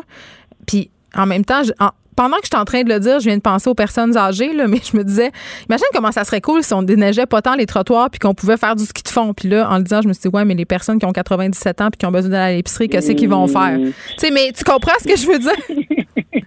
Ben, tu sais, p- commençons avec des choses qui sont accessibles. C'est possible. T'as t'as- t'as une terrasse, tu peux utiliser ta terrasse d'une autre façon. Là, on sait que tout le monde puis son voisin ont acheté des choses terrasses. Oui. Donc, le outdooring, là, ça a jamais été aussi populaire. Et boy, Ben, je crois qu'il y a beaucoup de, de gens qui aiment faire des igloos, qui pourraient se trouver des petits jobs, comme les gens qui aiment euh, faire des décorations de Noël, là, puis de monter des murets, couper le vent, être capable de créer des activités à l'extérieur. Tu sais, on est tous friands de street food. Tu t'habilles, tu mets ton beau saut euh, de skidoo, euh, tu bois du vin chaud à l'extérieur. Je pense qu'il y a des façons de l'aborder pour créer au moins de l'activité parce que c'est pas sur le bord d'être fini. On n'est pas sur le bord de pouvoir retourner dans nos salles à manger, mais si ça se passe à l'extérieur et c'est bien ventilé, peut-être qu'il y a un champ d'activité pour casser la morosité, justement, Mhm. puis garder nos opérations en place. Puis créer une espèce de vibe qui pourrait durer après le COVID. Puis, euh, c'est qu'Étienne d'embrasser sa nordicité, mais pas tant que ça. Mais non, On je te taquine, là. C'est juste que je trouve que souvent, euh, on se dit ça, puis ça serait donc le fun, mais tu sais, on parle souvent d'être réaliste, toi puis moi, puis de la différence entre nos idéaux puis ce qui est réellement possible de faire. Puis ça, mais, mais je pense en même temps qu'on l'embrasse de plus en plus. J'ai l'impression qu'on est plus, euh, on est moins en lutte contre l'hiver qu'on l'a déjà été. euh, euh, par, par exemple, dans les années 80, on essaie de vivre dans le déni. L'hiver, ça n'existe pas. Là, je pense qu'on est plus en paix. Puis c'est, non, mais c'est vrai. C'est peut-être à cause des questions environnementales aussi. Là, on se dit, coudonc, on pourra pas passer le scraper jusqu'à jusqu'à asphalte, tout l'hiver. Ça sera pas possible, tu sais. Non, non. Mais moi, j'ai une entrée chauffante, là. C'est pas pour vous. Non, c'est pas vrai. Euh. OK, là, j'étais pas bien. J'étais pas bien. Ça, c'est le comble, ça. Moi, tout ce que je sais, moi, moi, j'ai, moi, j'ai deux affaires l'hiver. J'ai deux besoins, et, c'est, et c'est- ce sont des besoins de personnes excessivement privilégiées, euh, qui a un bar chauffant et un volant chauffant dans mon char. En dehors de ça, là, euh, c'est ça. Moi, j'adore. J'adore. C'est un volant chauffant. Tu me juges pas? une dans ma vie, là. Je trouve ça très chouette. On devient dépendant et très frileux. Ben oui, c'est sûr. Puis, tu sais, le banc chauffant, là, moi, il est tout le temps dans le tape, manteau ou pas. Mais de, de pouvoir m'habiller, euh, de partir avec mes enfants, puis d'avoir une destination, d'arriver à un endroit, d'avoir des grignotines. Sais, faut arrêter de lutter. C'est hein? C'est ça. Tu sais, Faut euh, aller, faut arrêter de lutter. Faut s'habiller comme du monde. Et à partir de ce moment-là, l'hiver devient le fun. Puis j'ai envie de te raconter un truc qu'on a fait à un moment donné, nous autres, euh, Oui. euh, qui est devenu une espèce de tradition. Là. Ça, c'est dans le temps où il y avait encore de la neige à Montréal à Noël. Jadis, naguère. Depuis que le monde est monde. Euh, dans le temps qu'on roulait nos airs encore. Exactement. Euh, on avait fait un bar à huîtres, mais euh, d'or. Tu sais, pour célébrer le temps Oh. des fêtes, là, on s'était construit une espèce de, de comptoir, de comptoir de neige. Évidemment, on, Ah oui. on avait peut-être un petit peu pas pensé euh, au fait que dans la neige, il y avait peut-être des affaires pas très cool. Là. Mais bon, on, on a embrassé notre foi, puis on s'est dit la neige, c'est blanc, donc c'est pur. On s'est construit un bar à 8. On a mis cela. On a mis des bouteilles de bulles dans la neige. On a passé un beau moment en famille. Puis c'était vraiment le fun. On n'avait pas de chauffe-terrasse. Puis tout ça, il faisait moins 15, mais on était bien habillés. On s'est gelé un peu les doigts. Mais regarde, je t'en parle. Je m'en rappelle encore. Tu sais, on peut faire des choses comme ça. Ben oui, tu vois, moi j'étais longtemps à Sherbrooke, puis au centre-ville de Sherbrooke, on faisait beaucoup d'animations dans la rue. Mhm. Puis il y avait une parade du Père Noël. Puis tu sais comme moi que la parade du Père Noël, c'est plate en vieux péché, puis ça te prend un fiasque dans ton manteau, tu sais. Donc euh, la parade passait devant le resto, on s'était fait un bar à huîtres, on s'était fait un bar glacé pour de la vodka. Puis les gens avaient beaucoup de plaisir. Puis tu sais, t'es à l'extérieur, tu bouges un brin, t'as froid, tu vas te chercher une petite huître, tu vas te chercher un petit truc un peu plus chaud. C'est l'occasion de créer une activité, puis d'avoir du plaisir, puis de faire, vois, on s'en souvient. C'est chouette. Puis on est dans des moments où on doit se réinventer, on doit être créatif, on doit combattre la morosité. Bon, ben, gars, ça, c'est une piste de solution. Mm. Festivalons notre hiver. Allons-y à fond. Le Père Noël existe. Yeah! Hey, tu, sais, Dani, euh, pendant que je te parle, je regarde euh, mes écrans en studio, euh, les images de LCN, et on voit les employés d'Ubisoft qui semblent s'être réfugiés sur le toit de l'édifice. Non. ils ont bloqué la porte avec ce qui semble être un gros meuble de jardin, ou je ne sais trop, mais du moins, ces gens-là ont l'air en sécurité. Là. Fait que ça, ça m'encourage un peu de voir ça, mais c'est surréaliste. Qu'est-ce qui se passe en ce moment, je te dirais qu'on voit une bonne cinquantaine de personnes là, sur le, le, toit, puis ils n'ont pas l'air de paniquer. Là. Les gens marchent, euh, ils sont sur leur téléphone, ils parlent. C'est peut-être des gens qui on a demandé d'être évacués, là, mais, euh, mais bon, euh, on va continuer à suivre ça. Quand même assez préoccupant.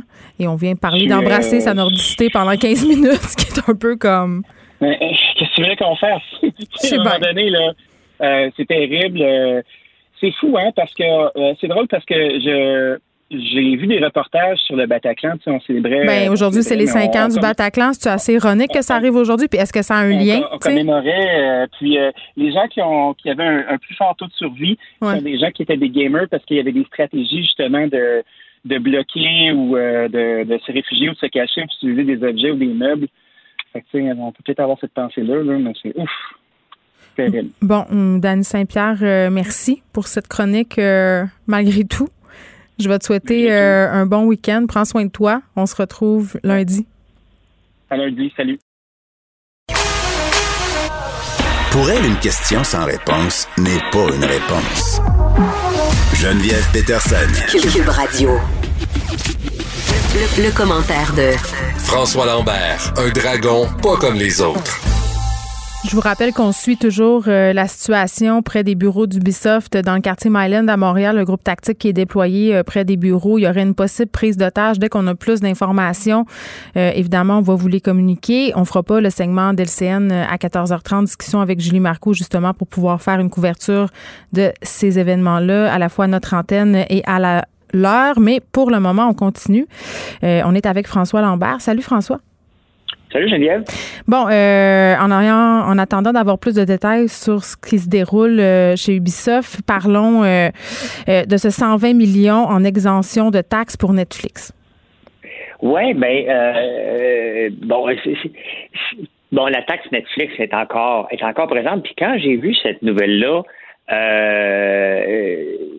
j'ai fait comme OK, ouais, c'est-tu un, un congé de taxe? La réalité là c'est qu'on devrait taxer Netflix comme les autres, mais la, pure réalité, ce n'est pas Netflix que ce congé de taxe-là, c'est les contribuables. Hein? Parce que le 120 millions, Netflix va faire comme toutes les entreprises, ils vont le refiler, ils l'absorberont jamais. Là.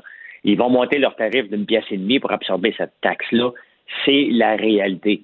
La réalité, c'est que c'est sûr que c'est pas juste parce que les autres le, font, puis les autres étaient là les premiers. Mm-hmm. Euh, mais ce n'est pas un congé de taxe pour. Euh, c'est pas un passe-droit pour Netflix. Ça. Euh, il y a des gens qui font des choix. Regarde, ma blonde, elle, ne va presque jamais sur Netflix. Elle a fait le choix de s'abonner à tout.tv. Elle a tellement de la bonne chose au Québec que je me sens mal d'aller voir ailleurs avant d'avoir consommé tout ce qui est au Québec. Et je trouve ça euh, mais en même temps, l'un n'empêche pas l'autre. On peut s'abonner à plusieurs services de streaming, mais attention à la facture. Parce que moi, à un moment donné, je me suis rendu compte, François, que par mois, ça me coûtait une beurrée, ces services-là. Tu sais, 13, euh, je sais pas quoi, pour Netflix d'un bar, 10 euh, pièces pour l'autre. Tu sais, à un moment donné, ça monte vite, là. Ben, ça monte vite, puis tu parles de Disney. Disney qui a le vent dans les voiles. Et je sais pas si un jour, on va avoir comme une espèce de facture unique pour tous s'abonner à des services. Mais ça serait le fun. Euh, ben, je pense qu'on va avoir ça peut-être dans 4-5 ans quand tout le monde va avoir, quand, ça va devenir mature. Parce que là, tu as un compte Netflix, tu as Amazon Prime qui était inclus. Mais tu nous fais un forfait, là. Parce que, tu sais, euh, le service Apple Plus, là, qui est comme l'espèce de concurrent, euh, bon, finalement, Apple, ça le dit pour le reste des services. Moi, l'autre fois, j'étais flabbergastée, je pensais que c'était une pogne. C'est un an gratuit. Moi, en ce moment, je suis sur Apple euh, Plus. Un an, c'est beaucoup de temps. Là. On parle de c'était une habitude, pas à peu près. Là. Oui, mais il n'y a pas encore beaucoup de contenu. Hein. Je vais voir. J'ai écouté un film l'autre jour, mais quand je suis venu pour écouter un autre film, il fallait que je l'achète. Apple Plus n'est pas pareil. Je l'ai eu. Euh, j'ai acheté un laptop à mon fils. J'ai eu l'abonnement gratuit pour un, pour un an. Euh, mais on le voit que tous ces services-là, un, la facture est salée. Hein. Tu ajoutes un hélico, tu achoutes un tout.tv, tu ajoutes, HBO, tu ajoutes Crave hey, à un moment donné, la facture est salée, mais à la fin, est-ce que c'est vraiment cher? Hein? Même Netflix, pour moi et mes deux enfants, 18 pièces par mois pour écouter autant de films qu'on veut. À la fin, on, s'habitue à la gratuité, mais il reste que c'est pas cher, 18 pièces pour écouter des bonnes séries puis écouter des bons documentaires. Mais on le voit que euh, Netflix devrait être taxé comme les autres, mais Netflix n'a pas de congé de taxe. C'est les contribuables qui ont un congé de taxe en ce moment. Mais parlons de Disney, pendant qu'on en parle de, streaming. Euh, Disney a rapporté ses chiffres hier et je suis pas sûr que c'est une bonne nouvelle. Euh, on parle de streaming, mais pour les cinémas. Tu sais, ça fait longtemps, puis je, c'est pas parce que c'est ton film, là, mais j'aurais aimé le voir, moi, la DS des mouches à feu. En streaming? Ben, je peux pas le voir parce que je l'ai manqué à Montréal. Ah oui, ben, tu sais, hier, euh, c'est drôle, j'en parlais avec Benoît de ça parce qu'il y a le président de chez CV qui disait qu'il était bien confiant que les salles de cinéma rouvrent au mois de décembre. Moi, j'étais assez sceptique. Euh, mais tu sais, il pourrait les rouvrir, les cinémas, en ce moment, selon moi, là, parce que, un, les cinémas sont pas faits pour fonctionner à pleine capacité, donc c'est rentable. Deux, moi, pour l'avoir pour l'avoir euh, fait vécu, là, François, au mois de septembre, les cinémas en pandémie, c'est assez sécuritaire, merci, là. Oui, mais c'est pas ça l'affaire, c'est que vous avez manqué euh, votre fenêtre de marketing. Vous n'aurez pas ah, la même pas ça. deux fois. dis-moi pas ça. mais oublie que tu es impliqué dedans. C'est le film euh, ben qui, qui, avait le vent dans les voiles. Et c'était le film euh, qui avait une belle, euh, un beau marketing de fait. Mais le problème, c'est que les gens de la région n'ont pas la chance d'aller le voir à moins d'aller de, de faire 100 km comme moi. Là, si je vais aller voir un film, et deux, la fenêtre d'opportunité que vous avez, vous n'allez pas la revoir. Vous n'allez pas à voir le coverage dans les journaux. Mais moi, c'est ce que j'avais. Moi, c'est ce que j'avais euh, souligné. Moi, j'avais proposé, euh, puis c'était très personnel, là, justement, parce que il y a quelques années, j'avais participé à une table de concertation à la SODEX sur la mise en marché des produits numériques. Et euh, on discutait de la possibilité de faire des lancements simultanés au cinéma puis sur différentes plateformes, comme c'est le cas parfois pour certains produits aux États-Unis. Puis moi, je pense qu'on est rendu là. C'est plate, là, mais on est rendu là. de sortir certains films cinéma sortir certains films sur les plateformes. Tu payes 25 pièces pour louer le film, tu l'as 24 heures, puis bye bye. Ben regarde, euh, Disney euh, en un trimestre sont passés de 60 millions à 73 millions d'abonnés à son service de streaming. Autant que les theme parks, les parcs d'attractions sont fermés, l'action euh, à la bourse Disney va super bien. Et si on regarde ça, puis le nombre d'abonnés, est-ce que ça va leur tenter de relâcher éventuellement leur film en cinéma? On est comme à un point de bascule en ce moment euh, avec les streamings et les cinémas qui vont peut-être ouvrir. Et tu sais, d'un côté, je regarde comme Vincent Gouzeau qui ne fait pas trop de bruit dernièrement. Moi, ça me dit que le gars, est peut-être résigné, qui fait. Tu sais, dans le fond, des fois, tu es mieux d'être fermé que de perdre de l'argent. Ça coûte plus cher, des fois, être ouvert, puis pas avoir, pas pouvoir rentrer tes salles. Les, à partout à travers le monde, autant Cinéma World, il n'y a personne en ce moment qui chiale trop la situation parce que même si on avait le droit d'ouvrir, euh, je suis pas sûr que les mondes vont se garocher. Puis, faut se dire la vérité, là. La pandémie, on est hors contrôle, C'est hors contrôle partout, là. L'Ontario. Ben, je pense pas qu'on est hors contrôle, mais il faut faire attention parce que ça pourrait devenir hors contrôle assez vite. Ben, regarde la France. La France est sous hors contrôle. La Suède qu'on a tellement vendu. Comme on n'est pas en France, là. Ben, on, on, reste à 1300 ici. Et l'Ontario, qui était sous contrôle, vient de perdre le contrôle. oui, puis on s'est beaucoup servi de l'Ontario comme modèle, François. Ça, c'est ce qui euh, je pense qu'on a des leçons aussi à tirer de tout ça. on se dit, ah, on devrait peut-être faire comme l'Ontario. Puis, mais moi, je l'ai dit, l'Ontario qui a, qui a rouvert ses gyms, ses restaurants, le font marche arrière parce que là, justement, euh, ça explose l'école là-bas. Là. Ben, regarde, mon fils habite à Hawkesbury, puis lui, il s'entraîne au gym normalement. Ils, peuvent pas jouer. Là, là, là, il joue au hockey là-bas, c'est pour ça qu'il est là-bas. Là, les, le hockey est arrêté euh, à travers la province, euh, comme partout ailleurs. Mais euh, on le voit que on est. Quand je dis qu'on n'est pas en contrôle, on semble être sous contrôle, mais la réalité, c'est que c'est en train de nous glisser sous les pieds. Et tout ça pour dire que à un moment donné, ça, ça crée une nouvelle habitude. je pense que c'est extrêmement dangereux pour les films et surtout que Disney font de l'argent. Si l'action va bien à la bourse, là, Disney ne changera pas sa son modèle parce que c'est les actionnaires à la fin qui vont un peu décider vers où on s'en va. Puis avec les chiffres qui ont rapporté hier, les actionnaires sont en train de dire à Disney, tu vas continuer dans cette direction-là. L'action a explosé en bourse. Et au moment où je te parle, elle explose encore dans ma face. Euh, c'est pas, c'est une bonne nouvelle pour ceux qui veulent voir des films rapidement qui ne sont pas dans les grands centres. Mm-hmm. C'est pas une bonne nouvelle pour les cinémas. Oui, mais là, ça va peut-être pas plaire aux, aux propriétaires de salles, mais est-ce que le cinéma, c'est pas un modèle d'affaires qui commence à avoir fait son temps?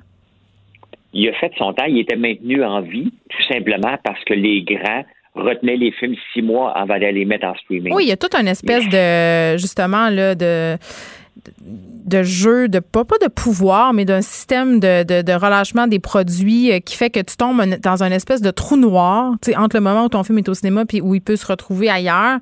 Puis ça, ça profite pas au film, au bout du compte. moi, c'est ça qui me choque. Ben, c'est parce que, tu sais, je, lisais la presse euh, ce matin et à chaque fois, le vendredi, il annonce tout le temps les films. Un, euh, c'est difficile un peu suivre les suggestions de films dans la presse. Euh, puis je ne fais pas une critique de cinéma, là. Non, non. juste que on, on, donne des films, mais il faut que tu ailles lire jusqu'à la fin pour savoir il est où streamer. Moi, c'est streamé à, à, Trois-Rivières, s'il est en salle à, Trois-Rivières, ça ne me donne rien de lire l'article, il n'est pas pour moi. J'aimerais ça, d'un, savoir, OK, il est dessus en streaming dans, dans à, la bonne place? Mais euh, euh, la réalité, c'est que arrêtons de présenter ce qui est en salle. Le modèle de salle, pour moi, il était juste maintenu en vie. Pourquoi? Parce que le streaming, tout simplement, pour aller euh, relâcher nos films, ça prenait une masse. Et c'est certain que si Moulin rapporte un milliard, tu te dis, ouais, j'ai seulement 50 millions sur ma plateforme, on vient de la lancer. Est-ce que tout le monde va payer 20 pièces Je suis pas sûr, mais là, ça marche. Mais oui, ça marche. Je pense que la pandémie a accéléré des choses, puis ça, ça fait partie des choses que la pandémie a accéléré. C'est des habitudes qui se sont prises et qui vont sans doute rester. Bien, définitivement, c'est une habitude qui aurait pris trois ans, qui s'est devenu une habitude en six mois. Hmm. Euh, mais c'est certain qu'à un moment donné, comme on, a parlé au début de la chronique, c'est que les gens euh, vont se réveiller à un moment donné, vont dire Aïe aïe, j'en paye donc bien des affaires. Hmm. je paye Helico, je paye euh, Tout.tv, je paye à gauche, je paye Netflix, Prime, euh, Disney, Hulu, euh, Apple. Ça en fait beaucoup, puis c'est une question de temps. Moi, je pense que 4-5 ans, il y a une compagnie qui va arriver avec un, streaming de tous les streamings, puis c'est normal que ça va arriver à un moment donné. Bon, François, on va se laisser là-dessus. Je te souhaite un bon week-end. Merci. Merci, bye. Geneviève Peterson. Une animatrice pas comme les autres. Cube Radio. Bon, on va faire un petit récapitulatif de ce qu'on sait à propos des événements qui se déroulent actuellement près des bureaux d'Ubisoft dans le quartier Myland à Montréal. J'étais avec Vincent Dessoureau. Oui, on suit ça évidemment, euh, écoute, de, chaque minute. Essayer de se confirmer la gravité ou non de l'événement parce que euh, depuis donc 13h30 euh, chez Ubisoft Montréal, évidemment un fleuron là à Montréal, l'édifice évidemment qui est rempli de, de, de, gens où on, on voit un déploiement policier majeur des escouades tactiques de la police de la ville de Montréal, qui a confirmé d'ailleurs sur les réseaux sociaux qu'il y avait une opération en cours majeure.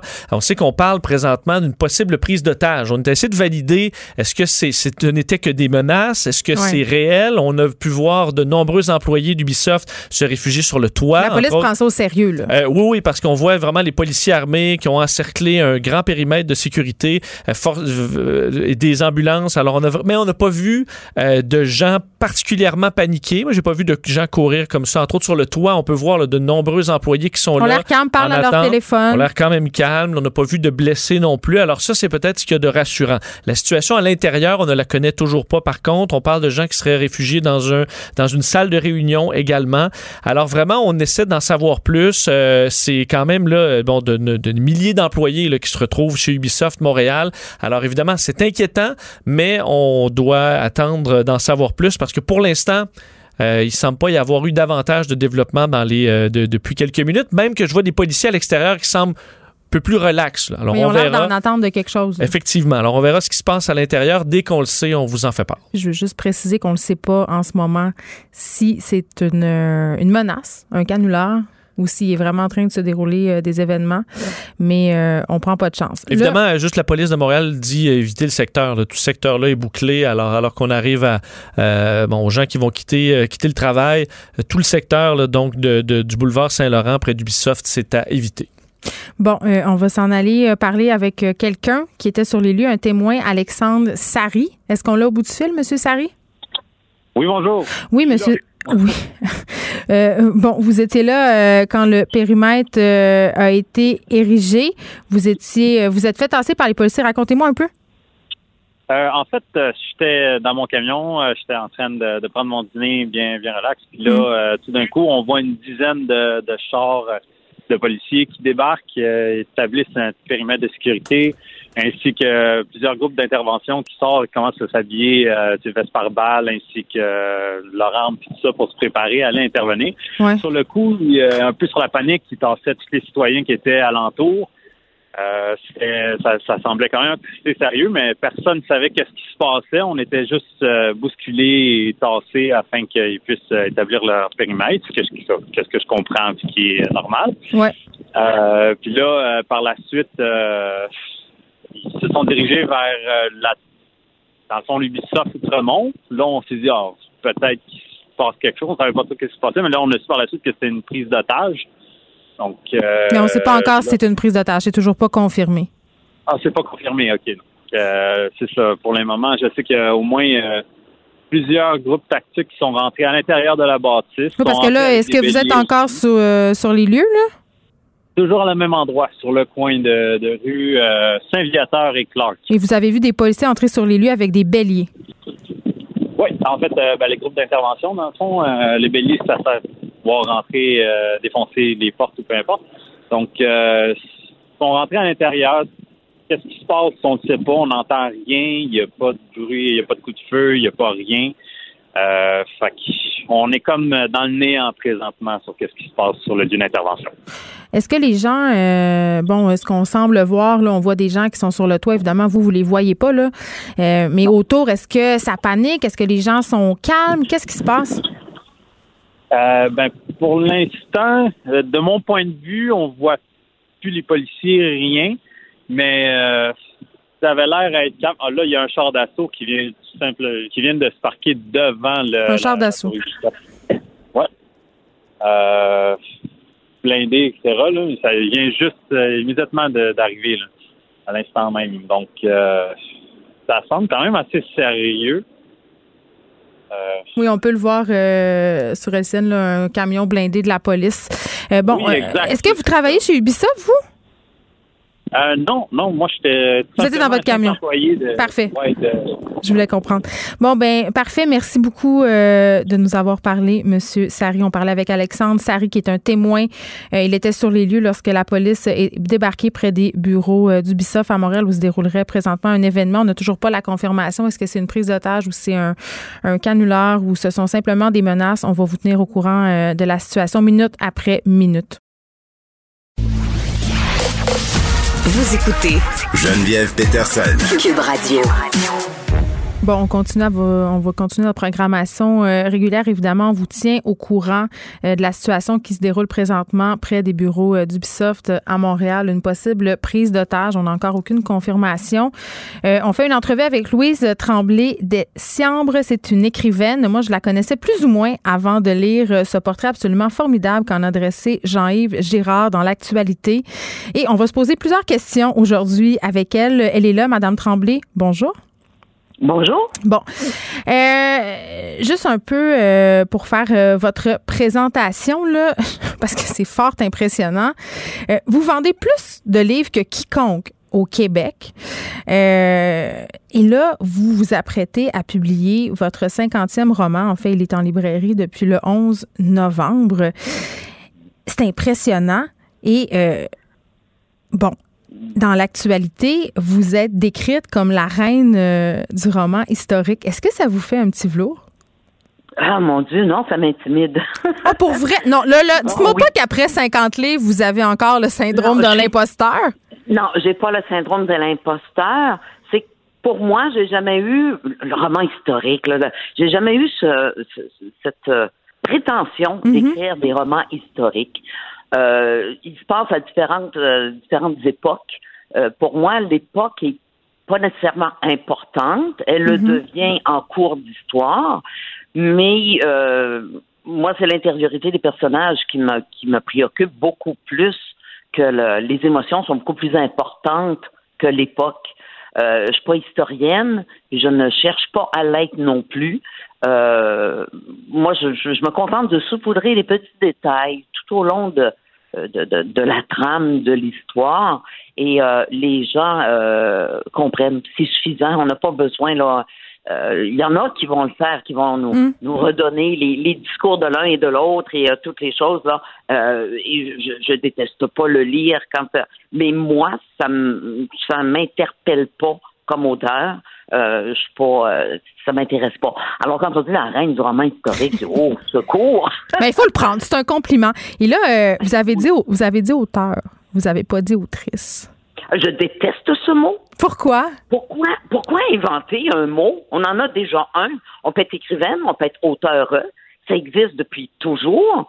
Euh, trouvez-moi une autre place dans le monde où il, emploie le mot autrice. Ben, euh, en, fait, en fait, j'ai fait ma petite recherche.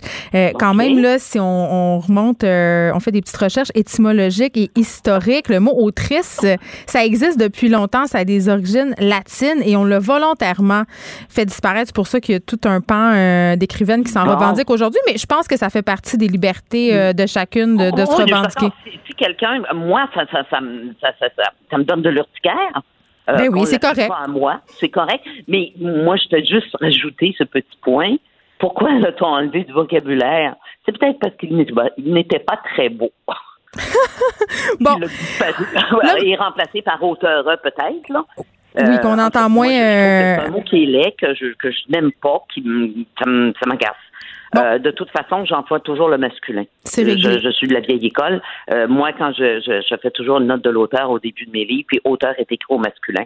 Et quand je signe, c'est Louise Tremblay Dessiam, écrivain. Madame. Euh, J'ai toujours été comme ça. Je suis one of the boys. C'est que c'est mon genre. Je suis plus souvent en jeans puis en, chandail qu'en robe. J'ai l'impression que je me déguise quand je m'habille en madame. Alors, pour moi, ça, je revendique pas ma place de femme avec un E au bout de mon nom. Là, c'est, c'est beaucoup plus profond et beaucoup plus, euh, euh, beaucoup plus, euh, je sais pas comment le dire là, mais c'est plus profond que ça là, de, de dire que je, je mérite une place comme femme, comme être humain d'abord et avant tout. Bon, ça le mérite d'être clair. j'ai beaucoup de questions, Madame Tremblay-Descamps. Premièrement, là, vous, avez neuf enfants, OK? Moi, là, moi, j'en ai juste trois. Mon bébé a 20 ans aujourd'hui. Il y a 20 ans, là, je venais d'accoucher à peu près à cette heure. Bon, ben quand même, neuf enfants en 2020, c'est quand même pas rien. Moi, j'en ai juste trois, puis je cherche vraiment des moments pour écrire. Comment vous faites? Parce que là, je vais vous avouer, je vais prendre des notes. Ah mon Dieu, ben là, là, je suis rendue, je suis rendue une mamie, hein, je suis rendue une grand-maman. Je suis plus une jeune femme. Je vous avoue, quand les, les, les, les la était plus, euh, mm. plus, plus répandue autour de moi, puis qu'ils vivaient encore à la maison, là, euh, j'ai travaillé de nuit beaucoup. Euh, je me je me couchais, j'ai mon, mon second mari a compris le principe que j'ai besoin de solitude pour travailler. Donc moi je me couchais à 8 heures le soir, s'occupais de la famille, puis moi je me levais vers euh, trois heures et demie, quatre heures, puis j'écrivais dans le dans le silence de petit matin. J'adore ce moment de la journée. Je le trouve euh, pétillant de silence. C'est un, un silence particulier. Hmm. J'adore travailler très tôt le matin. Alors, c'est là que je travaillais. Aujourd'hui, j'ai pris le service de jour comme tout le monde. Euh, là, ben, je ne peux pas dire que la maison se vide parce que ma cocotte euh, étudie devant son ordinateur dans sa chambre, elle est à l'université. Puis elle n'est pas entrée à l'université, elle est rentrée à l'université dans sa chambre pour l'instant. Mais euh, elle est présente, mais c'est une jeune femme discrète et euh, silencieuse, donc j'arrive à travailler. Mais moi, j'ai besoin de silence pour travailler. Alors, euh, j'ai pris le service de nuit quand il y avait beaucoup d'enfants, puis euh, maintenant, ben, je, suis revenue à un horaire plus normal. Vous vendez beaucoup de livres. Habituellement, les écrivains sont très frileux à partager leurs chiffres de vente. Est-ce que vous avez cette même pudeur? Oui. Ça, c'est une entente, je crois, qui, qui se passe à titre d'affaires et à titre amical entre la maison d'édition et moi. Donc, vous êtes pas à l'aise de dire combien vous avez vendu de livres? Ah oui, vendu de livres, j'ai 2 500 000, ça va. Bon, faut le dire, là. Euh, bon, oui, ça, ça va, ça, ça va. J'ai vendu 2 500 000 livres. Parlez pas de l'argent là, que vous faites avec vos livres. C'est ça. parce que si ça rejoint les droits d'auteur, ça, je pense que c'est une entente entre la maison d'édition et moi. Mais le nombre de livres, non, c'est 2 500 000. Mais quand même, on peut supposer que c'est un peu d'argent pareil. oui, oui, mais on a un cher gouvernement qui passe par là. Fait que finalement, et là, là, oui ouais, une fois une, fois tout bien calculé, avec neuf enfants que hmm. parce qu'il y a une petite phrase dans l'article qui m'est restée un petit peu euh, coincée un petit peu quand tu dis mes enfants n'auront pas une maudite scène. Oui, moi aussi ça m'a euh, surprise. Euh, je disais je vais dépenser mon argent. C'était comme hors, c'est hors contexte. Il n'y aura pas d'argent quand je vais mourir parce que je préfère les aider de mon vivant. Je ah. préfère de voir des sourires dans leur visage de mon vivant que d'attendre pilé dans un coin pour qu'ils en profitent quand je serai plus là. On en profite ensemble. L'été, on va en vacances. Des fois, je paye des vacances pour 18 personnes au bord de la mer, deux semaines. Fait que vous en profitez. là mon argent. Nous vivons en famille, nous en profitons en famille. Alors, non, je n'ai pas une scène, mais c'est pas grave. Euh, mais vous avez une belle vie. OK. Une belle vie, puis on, je sème du bonheur autour de moi, puis voir mes enfants heureux, ben comme mère, je pense qu'on est tous un peu pareils. Si nos hmm. enfants sont heureux, on est heureux. Alors, euh, on ne peut rien demander. Je suis pas fière, euh, je suis pas fière de le dire, Madame Tremblay Dessian, mais avant de lire l'article dans l'actualité, euh, je connaissais pas vraiment votre travail. Je connaissais votre nom parce qu'on a des amis en commun. le milieu littéraire, et je m'inclus là-dedans, là, il peut être mm-hmm. souvent condescendant avec les auteurs populaires. C'est comme si vous faisiez des sous-livres. Vous avez jamais gagné de prix d'ailleurs, hein? Non. Ça ben, C'est-à-dire que moi, le plus beau prix que j'ai gagné, c'est quand je reçois des courriels, puis Dieu sait, je peux les compter par milliers, là, de courriels de gens qui me disent Je ne lisais pas. J'étais tellement tannée que ma sœur me dise de mm. lire un de vos livres. J'en ai ouvert un et je l'ai lu. Merci, madame, vous m'avez donné le goût de la lecture. C'est pas compliqué, c'est facile. On oublie nos, nos problèmes. On, c'est du bonheur vous lire. Pas que moi, là, c'est ça le plus beau des prix littéraires. C'est ce que je visais. J'aime tellement la lecture. Je lis depuis l'âge de 4 ans. Je suis un rat de bibliothèque. J'adore ça. Je suis pas. J'ai lu mes classiques français à une époque. De mm. temps en temps, j'y reviens. Je suis une fan finie de romans policiers. Oui, c'est qui vos euh, auteurs préférés? Ah, mon Dieu, Grisham, Patterson, euh, John Grisham. J'ai pleuré le décès de cet homme-là mm. parce qu'il n'y avait pas que du policier. Il y avait, il y a quelques de romans philosophiques absolument splendides. Les chaussures italiennes, c'était recommandé à n'importe qui. C'est d'une beauté, euh, c'est très beau. Euh, j'aime, j'aime, bon, les romans policiers, j'aime euh, euh, comment comment il s'appelle Moi qui les noms c'est deux. Euh, en tout cas, j'en ai, j'adore Stephen King. Je voudrais avoir un cerveau comme le sien pour être capable de pondre des choses comme ça, de rendre l'impossible plausible. Ok, mais ok, ok, je fais du millage sur ce que vous venez de me dire. Vous aimez Stephen King. Plusieurs de ses œuvres ont été adaptées pour le cinéma. Est-ce que c'est quelque chose que vous caressez? Euh, que je caresse, non, pas vraiment, mais. Parce que ça serait le fun, là, vos lecteurs. en tout cas, si je me fie à ce que je vois, ils sont très attachés à vos personnages. Vraiment. Oui, beaucoup. Puis, selon moi, ça va arriver. Parce que qu'on m'aime ou qu'on m'aime pas, au fil des années, la, la, la, la, la critique, une critique pour moi, ça peut être positif et négatif, là. La critique qu'on accole le plus souvent à mon écriture, c'est que j'ai une écriture télévisuelle. Bien, comme Jeannette Bertrand, un peu, on disait souvent ça d'elle aussi. Une écriture simple qui va droit au but. C'est arrivé à quelques reprises qu'on m'a comparé à elle. Hmm. Du temps où elle n'écrivait pas, on, a déjà dit de moi que j'étais la Jeannette Bertrand de l'écriture. Alors ben maintenant, ça tient plus parce qu'elle s'est mise à écrire des romans elle aussi. Mais pour moi, c'était un des plus beaux compliments qu'on pouvait pas me faire. Ben oui, évidemment. Une femme qui, qui, à ma façon, c'est d'amener des sujets tabous, c'est d'amener des choses de tous les jours, mais mhm. qui peuvent faire souffrir, puis que quelqu'un, à travers un personnage, puisse peut-être s'aider, puisse peut-être améliorer son quotidien à elle ou à lui. Euh, moi, quand j'ai eu des courriels, quand j'ai parlé d'un petit garçon de 10 ans qui se faisait, qui se faisait abuser sexuellement par son professeur de dessin, c'est fou le nombre de courriels d'hommes que j'ai eu, madame. Mm. C'est mon histoire. Personne ne le sait. Ça fait 50 ans. Je vais devoir euh, vous interrompre ici, euh, ici, madame Tremblay-Dessiamp, pour retourner à ce qui se passe. Mais je veux quand même rappeler le titre de votre livre euh, parce que quand même c'est important. Les souvenirs d'Évangéline. C'est publié chez Guy Saint-Jean, éditeur, et c'est en librairie depuis le 11 novembre. Merci de nous avoir parlé. Bien, merci à vous. Geneviève Peterson.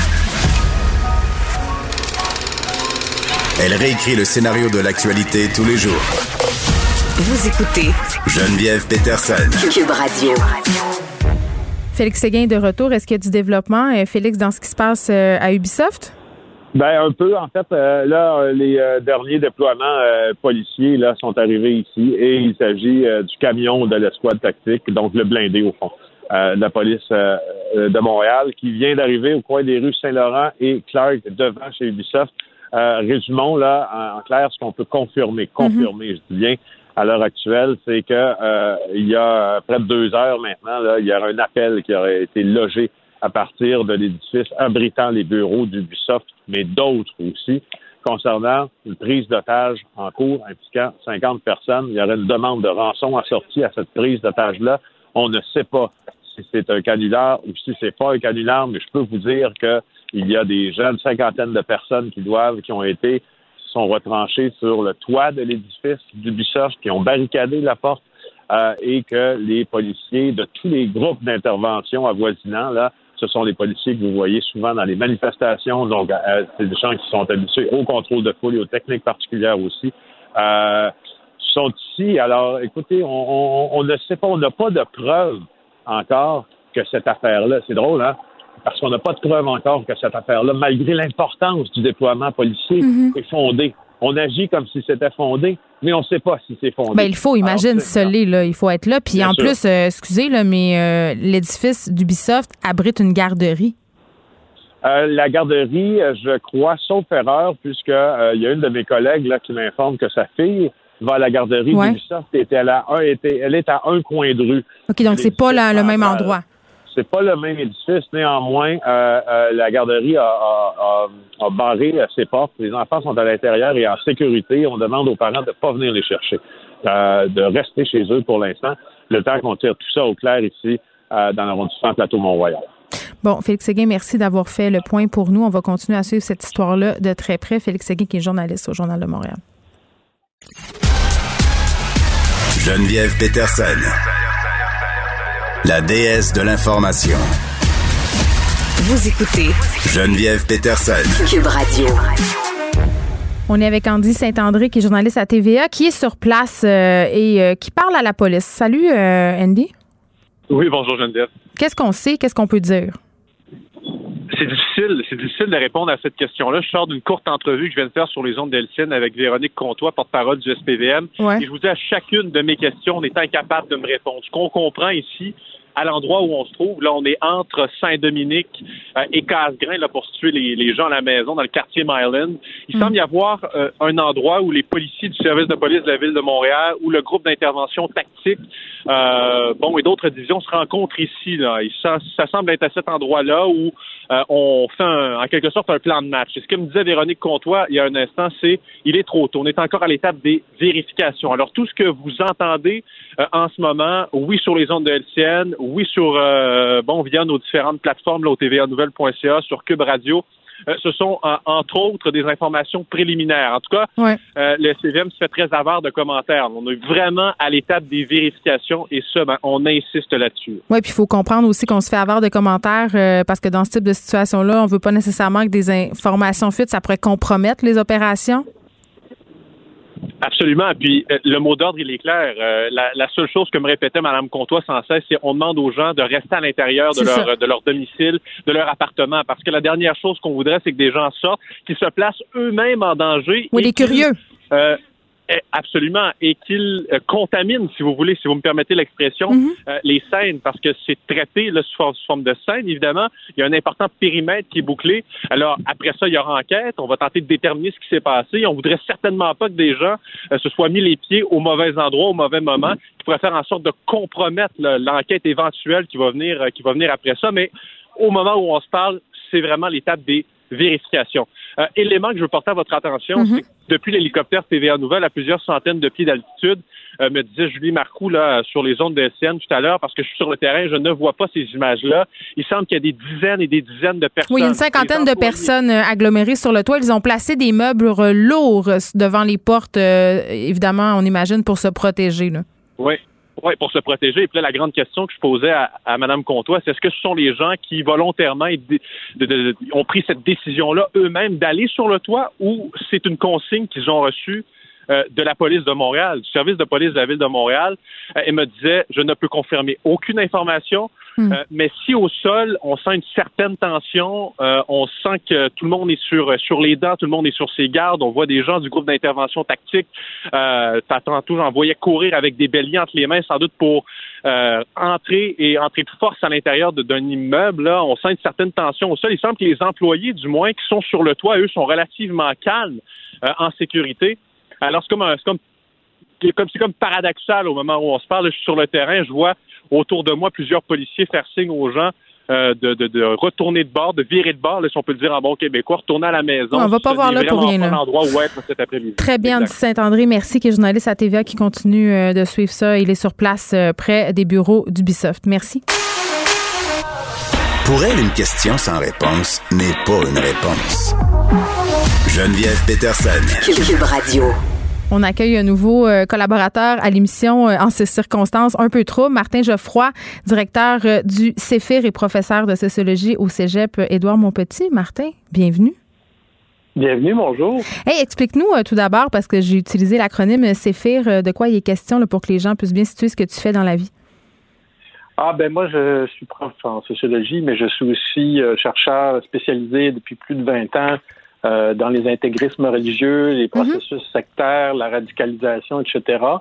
Euh, donc, les attentats, ça me connaît bien, euh, malheureusement. Euh, bon, ce que j'ai pu entendre, il y en a un qui se déroule peut-être en ce moment. On n'a rien de confirmé. On n'a rien de confirmé encore. Mais tu seras là, euh, ceci dit, tous les vendredis euh, pour nous parler de ces sujets qui sont fort à propos, j'ai envie de dire malheureusement, là, par les temps qui courent. Aujourd'hui, on fait un petit croche. Par contre, on va parler de cet éventuel vaccin qui fait beaucoup jaser. Tantôt, j'avais un, un, chercheur qui est venu parler des questions éthiques entourant le développement de ce vaccin-là.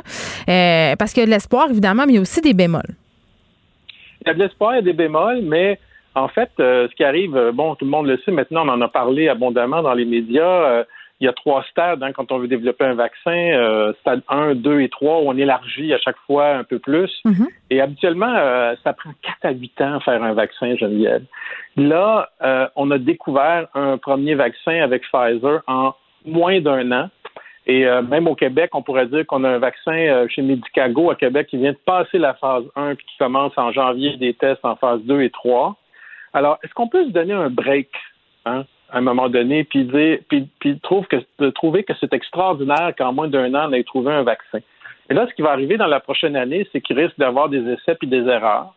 Et puis là, mes amis complotistes vont dire Ah, ben, vous l'avez dit que le vaccin marcherait pas. là, il faut faire hein, attention, hein, c'est ça, là, parce que je veux pas qu'on donne du gaz aux anti-vaccins. Là. C'est ça, exactement. C'est pas pour leur donner du gaz. Mais quand on dit essai-erreur, c'est que on a une centaine de vaccins en ce moment qui sont en train de se développer à différentes phases. Euh, il y en a une dizaine qui sont en phase 3. Il y en a un premier qui vient de passer la phase 3 puis qui va, qui va être bientôt autorisé. Mm-hmm. Mais c'est qu'habituellement, la science, ça se développe très lentement. Euh, il faut publier des articles scientifiques à, évalués à double aveugle. Là, Pfizer a juste publié un communiqué de presse. OK? Et là, euh, on parle d'un vaccin efficace à 90% sauf qu'il va falloir que ça soit publié dans une revue au double aveugle, au moins une pré-publication. Et c'est comme ça que ça marche la science. habituellement, les publications savantes, je le sais parce que j'en j'en dirige et puis j'évalue des articles moi aussi dans mon domaine. Mm-hmm. euh, ça peut prendre jusqu'à un an en temps normal avant qu'un article soit publié. C'est pour ça que c'est si long d'habitude de faire un vaccin. Là, on fait toutes ces étapes-là en accéléré et on le fait devant l'œil des médias. Je ne sais pas si vous voyez ce que je veux dire, parce qu'habituellement, les, débats qu'il y a euh, entre les scientifiques, autant que pour un vaccin ou pour n'importe quoi. C'est comme s'ils n'ont pas le choix de le faire devant les médias, parce que les gens veulent tellement l'information, parce qu'on est confiné chez nous, puis tout le monde est désespéré, qu'en quelque sorte, ils peuvent pas faire ça comme derrière des portes closes. Mais c'est ça, on n'a pas le choix parce que c'est une pandémie mondiale, c'est mhm. exceptionnel, mais en même temps, ça bouscule la science et effectivement, il peut y avoir des problèmes d'éthique. Mais qu'est-ce qui va se passer dans la prochaine année? Il faut être positif. Ça va être merveilleux. on va la voir, la science, parce que ce qui va arriver, c'est que il va y avoir euh, une dizaine de vaccins là, qui vont soit passer ou pas la phase 3. Donc, on va commencer à avoir des vaccins. Mais même si ces vaccins-là, à un moment donné, se corrigent ou fonctionnent plus ou moins bien, par exemple, le vaccin de Medicago qui vient de passer la phase 1, mais mm-hmm. ben, si tout va bien, euh, au mois de juin, il va passer la phase 3. ça veut dire que le premier vaccin qui va sortir, si ça fonctionne plus ou moins bien, au bout de 4, 5, 6 mois, il va y en avoir d'autres qui vont sortir. Vous voyez ce que je veux dire? Et peut-être que dans un an, ce ne sera pas le vaccin de Pfizer qu'on va utiliser, ça va peut-être, je ne sais pas, être le vaccin de Medicago parce qu'il va être plus efficace pour X, X nombre de raisons. Mais est-ce qu'on peut se donner un break et dire, on a, alors que d'habituellement, ça prend 4 à 8 ans à découvrir un vaccin, là, on a découvert un vaccin à 90% d'efficacité en mm-hmm. passant. Euh, parce que le vaccin contre l'influenza, habituellement, c'est 40 à 50% euh, d'efficacité, certaines années 0% Là, 90% c'est extraordinaire. Bon, ça reste à prouver. Euh, en, termes de en termes de, de, de, de, publications savantes, mais je ne pense pas que Pfizer annoncerait ça. Hein. ils auraient l'air fous, puis ça marche pas après. Donc, donnons-nous un break là d'ici 2021, ça devrait, cette pandémie-là, à mon avis, être relativement terminée euh, avec les vaccins, les, différents vaccins qui vont arriver. Et il faut quand même se rendre compte euh, qu'on a mis toutes les ressources de l'humanité dans la découverte de ce vaccin-là, puis qu'on a réussi. Alors, est-ce qu'on pourrait arrêter de chialer cinq minutes, justement, puis se féliciter? Mais là, la problématique, c'est qu'il y a beaucoup de gens qui ne veulent pas se faire vacciner. Et là, la problématique, c'est que si les gens ne se font pas vacciner, euh, c'est une grosse partie de la population qui ne se fait pas vacciner. Comme en France, c'est 50% des Français qui ne veulent pas se faire vacciner. Mais là, le vaccin, ça ne fonctionnera pas. Puis on va rester en pandémie pendant des années et des années. Donc c'est là, quand je vous parle de, conspirationnisme, que ça devient euh, important de, de, se préoccuper de ce phénomène-là. Ici au Québec, on a à peu près 20 euh, à 25% de la population qui ne veut pas se faire vacciner. Euh, si on dépasse ce, ce, ce, ce pourcentage-là, mhm. on va être dans le trouble, nous autres aussi, par rapport à ça, éventuellement. Euh, donc, c'est ça, c'est, mais quand même, c'est une bonne nouvelle. Il faut euh, être positif. Et puis, il faut s'accrocher à, à, à, cette Donc, il ne faut pas sombrer dans la paranoïa. Là. Je pense que c'est ça l'important du message aujourd'hui. Il faut faire confiance à la science. C'est sûr que c'est plate parce qu'il y a des histoires qui ont entaché un peu euh, la vaccination dont on n'en revient jamais, là. Mais faut pas, euh, faut pas laisser ben, Les histoires qui ont entaché la vaccination, on, prend par exemple euh, le docteur Raoul, qui est le, dieu des conspirationnistes avec l'hydrochloroquine. Ben, l'hydrochloroquine, le docteur Raoul, quand il a annoncé que ça marchait, il n'avait pas publié d'article scientifique. Vous comprenez? Il a publié un communiqué, justement, puis tout le monde l'a cru sur parole et, des articles scientifiques par la suite qui ont été publiés par d'autres scientifiques qui ont prouvé que ça fonctionnait pas l'hydrochloroxyde. Donc, à ce moment-là, c'est ça. C'est pour ça que euh, l'annonce de Pfizer, c'est une bonne nouvelle. Euh, on sait qu'ils travaillent depuis très longtemps là-dessus. Il faut attendre euh, les pré-publications et les autorisations de, de, de, de, la FDA et au Canada de Santé Canada, mais ça va venir assez rapidement parce que je pense que les gouvernements sont assez impatients de commencer à, ce qu'on puisse voir la, lumière au bout du tunnel. Mais je pense qu'il faut le dire, on voit la lumière au bout du tunnel. Et aussi, en termes de conspirationnisme, là, en toi et moi, Geneviève, là, le plus grand chef des conspirationnistes au monde est sur le point de ne plus être président des États-Unis. OK? Même s'il s'agite, puis il s'excite, puis il s'énerve, la démocratie, il y a des dates qui s'en viennent. On vient aujourd'hui de, confirmer la victoire de Joe Biden en Georgie. Euh, il va y avoir l'extrême droite américaine avec Mary Taylor Greene, qui est une, qui, a été élue au Sénat et qui croit à QAnon. Ils vont faire une grosse manifestation euh, pro-Trump. Euh, euh, il là Ça à, Washington, à Washington samedi. On ne sait pas à quelle grosse, quelle ampleur ça va prendre. Non, mais, euh, On, va suivre ça. Euh, Martin, on aura l'occasion de s'en reparler. Il faut se laisser. Martin Geoffroy qui sera là tous les vendredis, directeur du CEFIR, professeur de sociologie au Cégep Édouard Montpetit. Merci, Martin. Geneviève Peterson. Elle réécrit le scénario de l'actualité tous les jours vous écoutez Geneviève Peterson. Cube Radio. Le, commentaire de Olivier Primo, un entrepreneur pas comme les autres.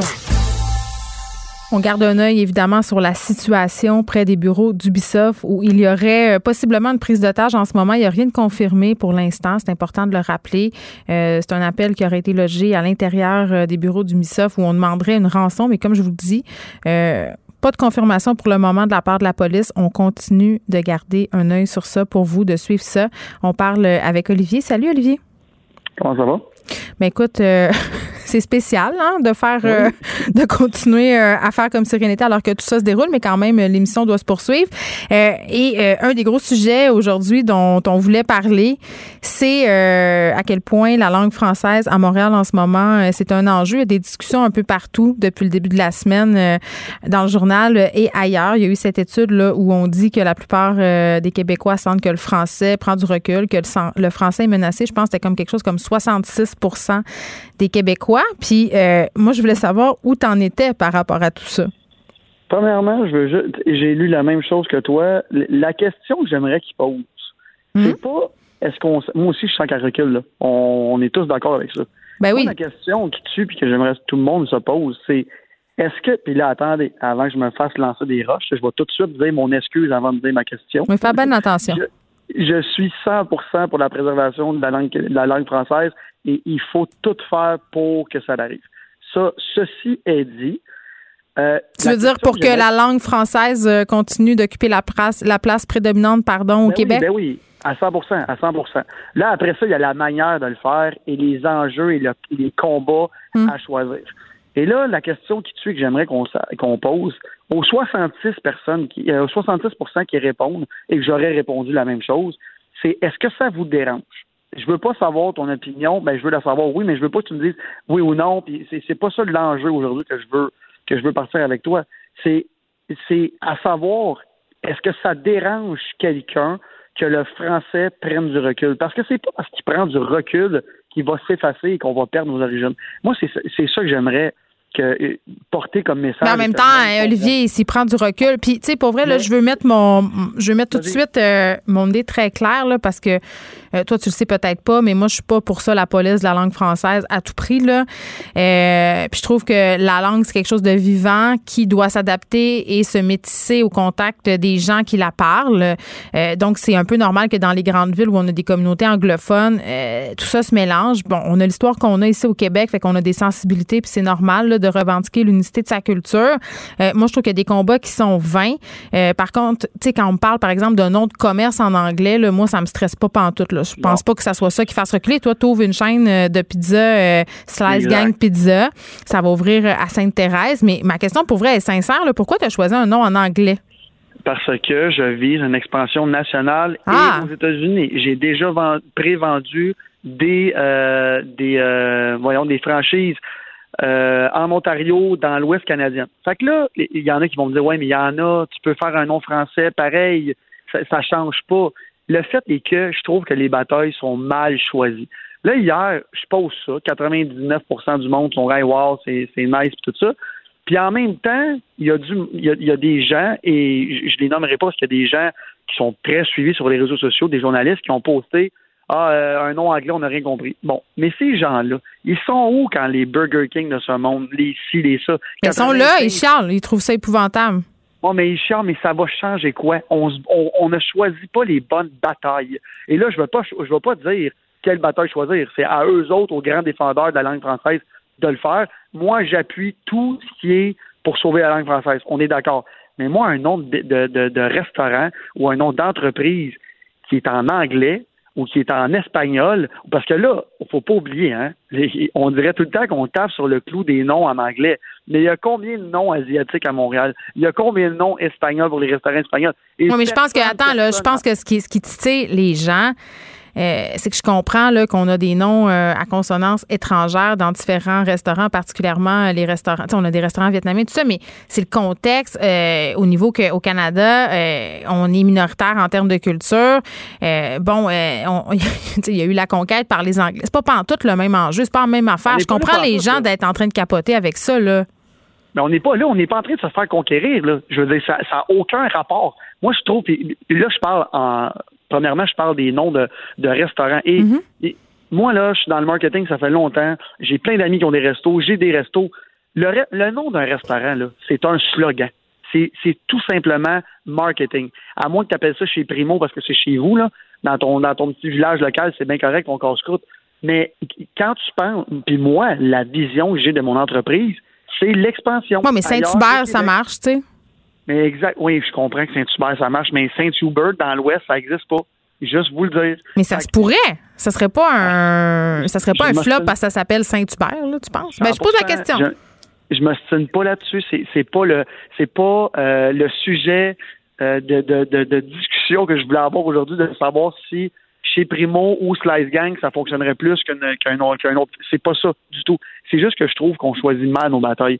Est-ce qu'on peut, puis encore une fois, je le répète, c'est pas moi qui, qui, va aller euh, dire que, quelle bataille choisir. C'est pas ça que je veux dire. Je veux mm-hmm. juste dire qu'un nom de restaurant ou un nom de business, c'est, regarde, je dis business d'entreprise, parce que je dis entreprise aussi souvent que business, c'est, c'est plus un slogan que d'autres choses. Puis le trois quarts des noms veulent rien dire.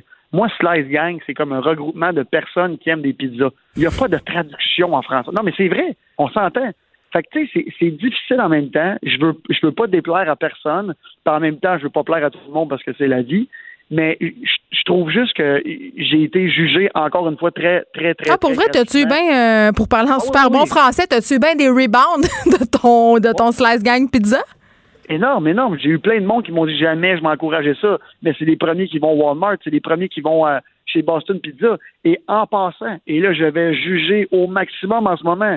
Le trois quarts des commentaires que j'ai lus qui m'insultaient parce que j'avais un nom anglais ne savent pas écrire en français. Ils font 25 fautes en deux phrases. Moi, c'est là, moi, c'est là où j'ai euh, mon inquiétude, elle est. Quand c'est rendu qu'on. Moi, je pense que les. Puis je pense que les autocorrecteurs sur nos téléphones, ils sont pour beaucoup là. La qualité du français qui se détériore, on n'a plus à penser, on a plus à penser aux règles grammaticales. Puis aussi, Olivier, parce qu'on consomme énormément de contenu en anglais, ben euh, notre syntaxe s'anglicise. Et t'en es un bon exemple. 100 non, mais moi je m'assume très bien. Puis là, on, écoute, je sais pas si t'es déjà allé en France ou le, le oui, oui. écoute, mais là-bas là la langue française n'est pas à veille de disparaître. Non, je le sais, mais il faut pas dire ça. Non, je comprends, mais tu peux pas dire ça. La, langue française en France, elle n'est pas menacée. Fait qu'on s'en sac s'ils utilisent des mots anglais partout, c'est pas grave. Non, mais je veux dire, elle n'est pas menacée ici non plus. Elle est en train de se faire modifier. Mais je vais te dire un, truc, par exemple, une bataille qu'on pourrait mener, à la place de couper tout l'argent dans nos écoles primaires et secondaires et de les mettre ailleurs, on peut-tu investir dans la scolarité et montrer aux personnes de bien écrire en français et de bien le parler? Après ça, si tu veux modifier ta langue, comment tu parles à tes amis, c'est parfait. Mais quand je vois, puis euh, je veux même pas le nommer parce que là, je vais partir une guerre, une guerre atomique. La personne, hier, il y a un journaliste qui a écrit et elle avait à peu près quatre fautes dans son paragraphe pour me dire que moi, j'ouvrais une chaîne de restaurant euh, en anglais. Fait que là, là, on peut-tu choisir nos batailles? Est-ce qu'on peut commencer par savoir écrire et parler avant de, dire à un entrepreneur change ton nom de restaurant? Puis là, en ce moment, je sais que là, encore une fois, je vais me faire taper ses doigts, puis c'est pas parce qu'il y a une pandémie mondiale que le français ne doit pas être respecté. Mais j'ai mes amis qui ont des restaurants qui sont fermés depuis deux mois, qui reçoivent ça cogne à leur porte. L'Office de la langue française sont non, là. non, non, donnez-nous un break, là, l'Office de la langue française puis le MAPAC. Là c'est assez. Puis la, meilleure exemple, je vais te le dire, je suis copropriétaire du restaurant Campai à Montréal. Campai qui veut dire santé en français, ben, c'est en vietnamien. On s'est fait approcher par l'Office de la langue française. C'est un slogan. Mais c'est juste que ça, c'est des combats. C'est des combats qui sont vains. C'est des coups d'épée dans l'eau. C'est pas là-dessus qu'il faudrait taper. Olivier Primo, merci. On va te souhaiter bonne chance euh, avec tes pizzas. merci, t'es gentil. Puis, euh, lâche pas. bye. OK, toi aussi, bye. Geneviève Peterson. Elle réécrit le scénario de l'actualité tous les jours. Vous écoutez Geneviève Peterson. Cube Radio. Bon, euh, Pierre Nantel est avec nous pour terminer euh, cette émission et cette semaine. Salut Pierre. Ouais. Ouais, salut. Comment ça va, toi? Écoute, on est tous un peu inquiets de ce qui se passe actuellement euh, au coin de, Saint-Laurent, puis euh, euh, en fait, chez Ubisoft. C'est un peu perturbant, cette histoire-là. En fait, on regarde tout ça, puis on espère que tout le monde est bien, tout le monde est safe, mais il y a beaucoup de policiers sur place. Alors, excuse-moi, c'était un aparté. Je suis en tant que citoyen bien alarmé par ça et par bien d'autres affaires, hmm. comme ceci au niveau de la langue française actuellement. Attends, euh, Pierre, tu faisais, tu faisais référence euh, aux événements qui se déroulent présentement euh, près des bureaux du BISOF. Félix Séguin, qu'on a eu tantôt, vient de dire qu'il semblerait que ce soit infondé parce qu'on se, on se demandait si c'était un canular ou si c'était bel et bien une prise d'otage, mais c'est encore à vérifier. Donc, évidemment, on continue à suivre la situation de très près. Ben on poursuit la discussion que je viens d'avoir avec Olivier Primo sur le français, la façon dont le français serait menacé à Montréal. Lui est plutôt de l'école où il dit euh, qu'il faut arrêter de s'énerver le poil des jambes, surtout avec le nom des commerces. Là. Il lance une chaîne de pizzeria qui va s'appeler Slice Gang Pizza. Puis je sais que toi, ça te fait grincer des dents. On en a parlé souvent là, des noms de commerce en anglais. Absolument. Au moins, appelle ça Pizza Slice Gang. Hein? Ben là, ça changera rien rendu là. Non, mais, non, mais dans le sens qu'on est complètement à l'envers. Il ouvrirait sa chaîne de restauration à Toronto, elle aurait le même nom. Fait qu'on a un problème. il, veut faire une chaîne. il veut faire une chaîne avec Pan Canadienne, là. Ben, ben c'est ça, ben regarde, qui aille voir bureau en gros, ça s'appelle Staples partout ailleurs dans le monde, là, n'importe qui ailleurs qui achète un produit de, de, de, bureau, de papeterie, qui vient de là, ça s'appelle Staples. Puis quand tu rentres chez Bureau en gros, tu t'aperçois que es chez Staples, mais eux ont eu l'égard de dire, bah, au Québec, il y a mieux ça avoir un, phrasé qui leur est propre, ils ont des noms en français. On va faire ça, puis ça leur a-tu servi? Ben, bien sûr, tout le monde est bien content d'aller chercher.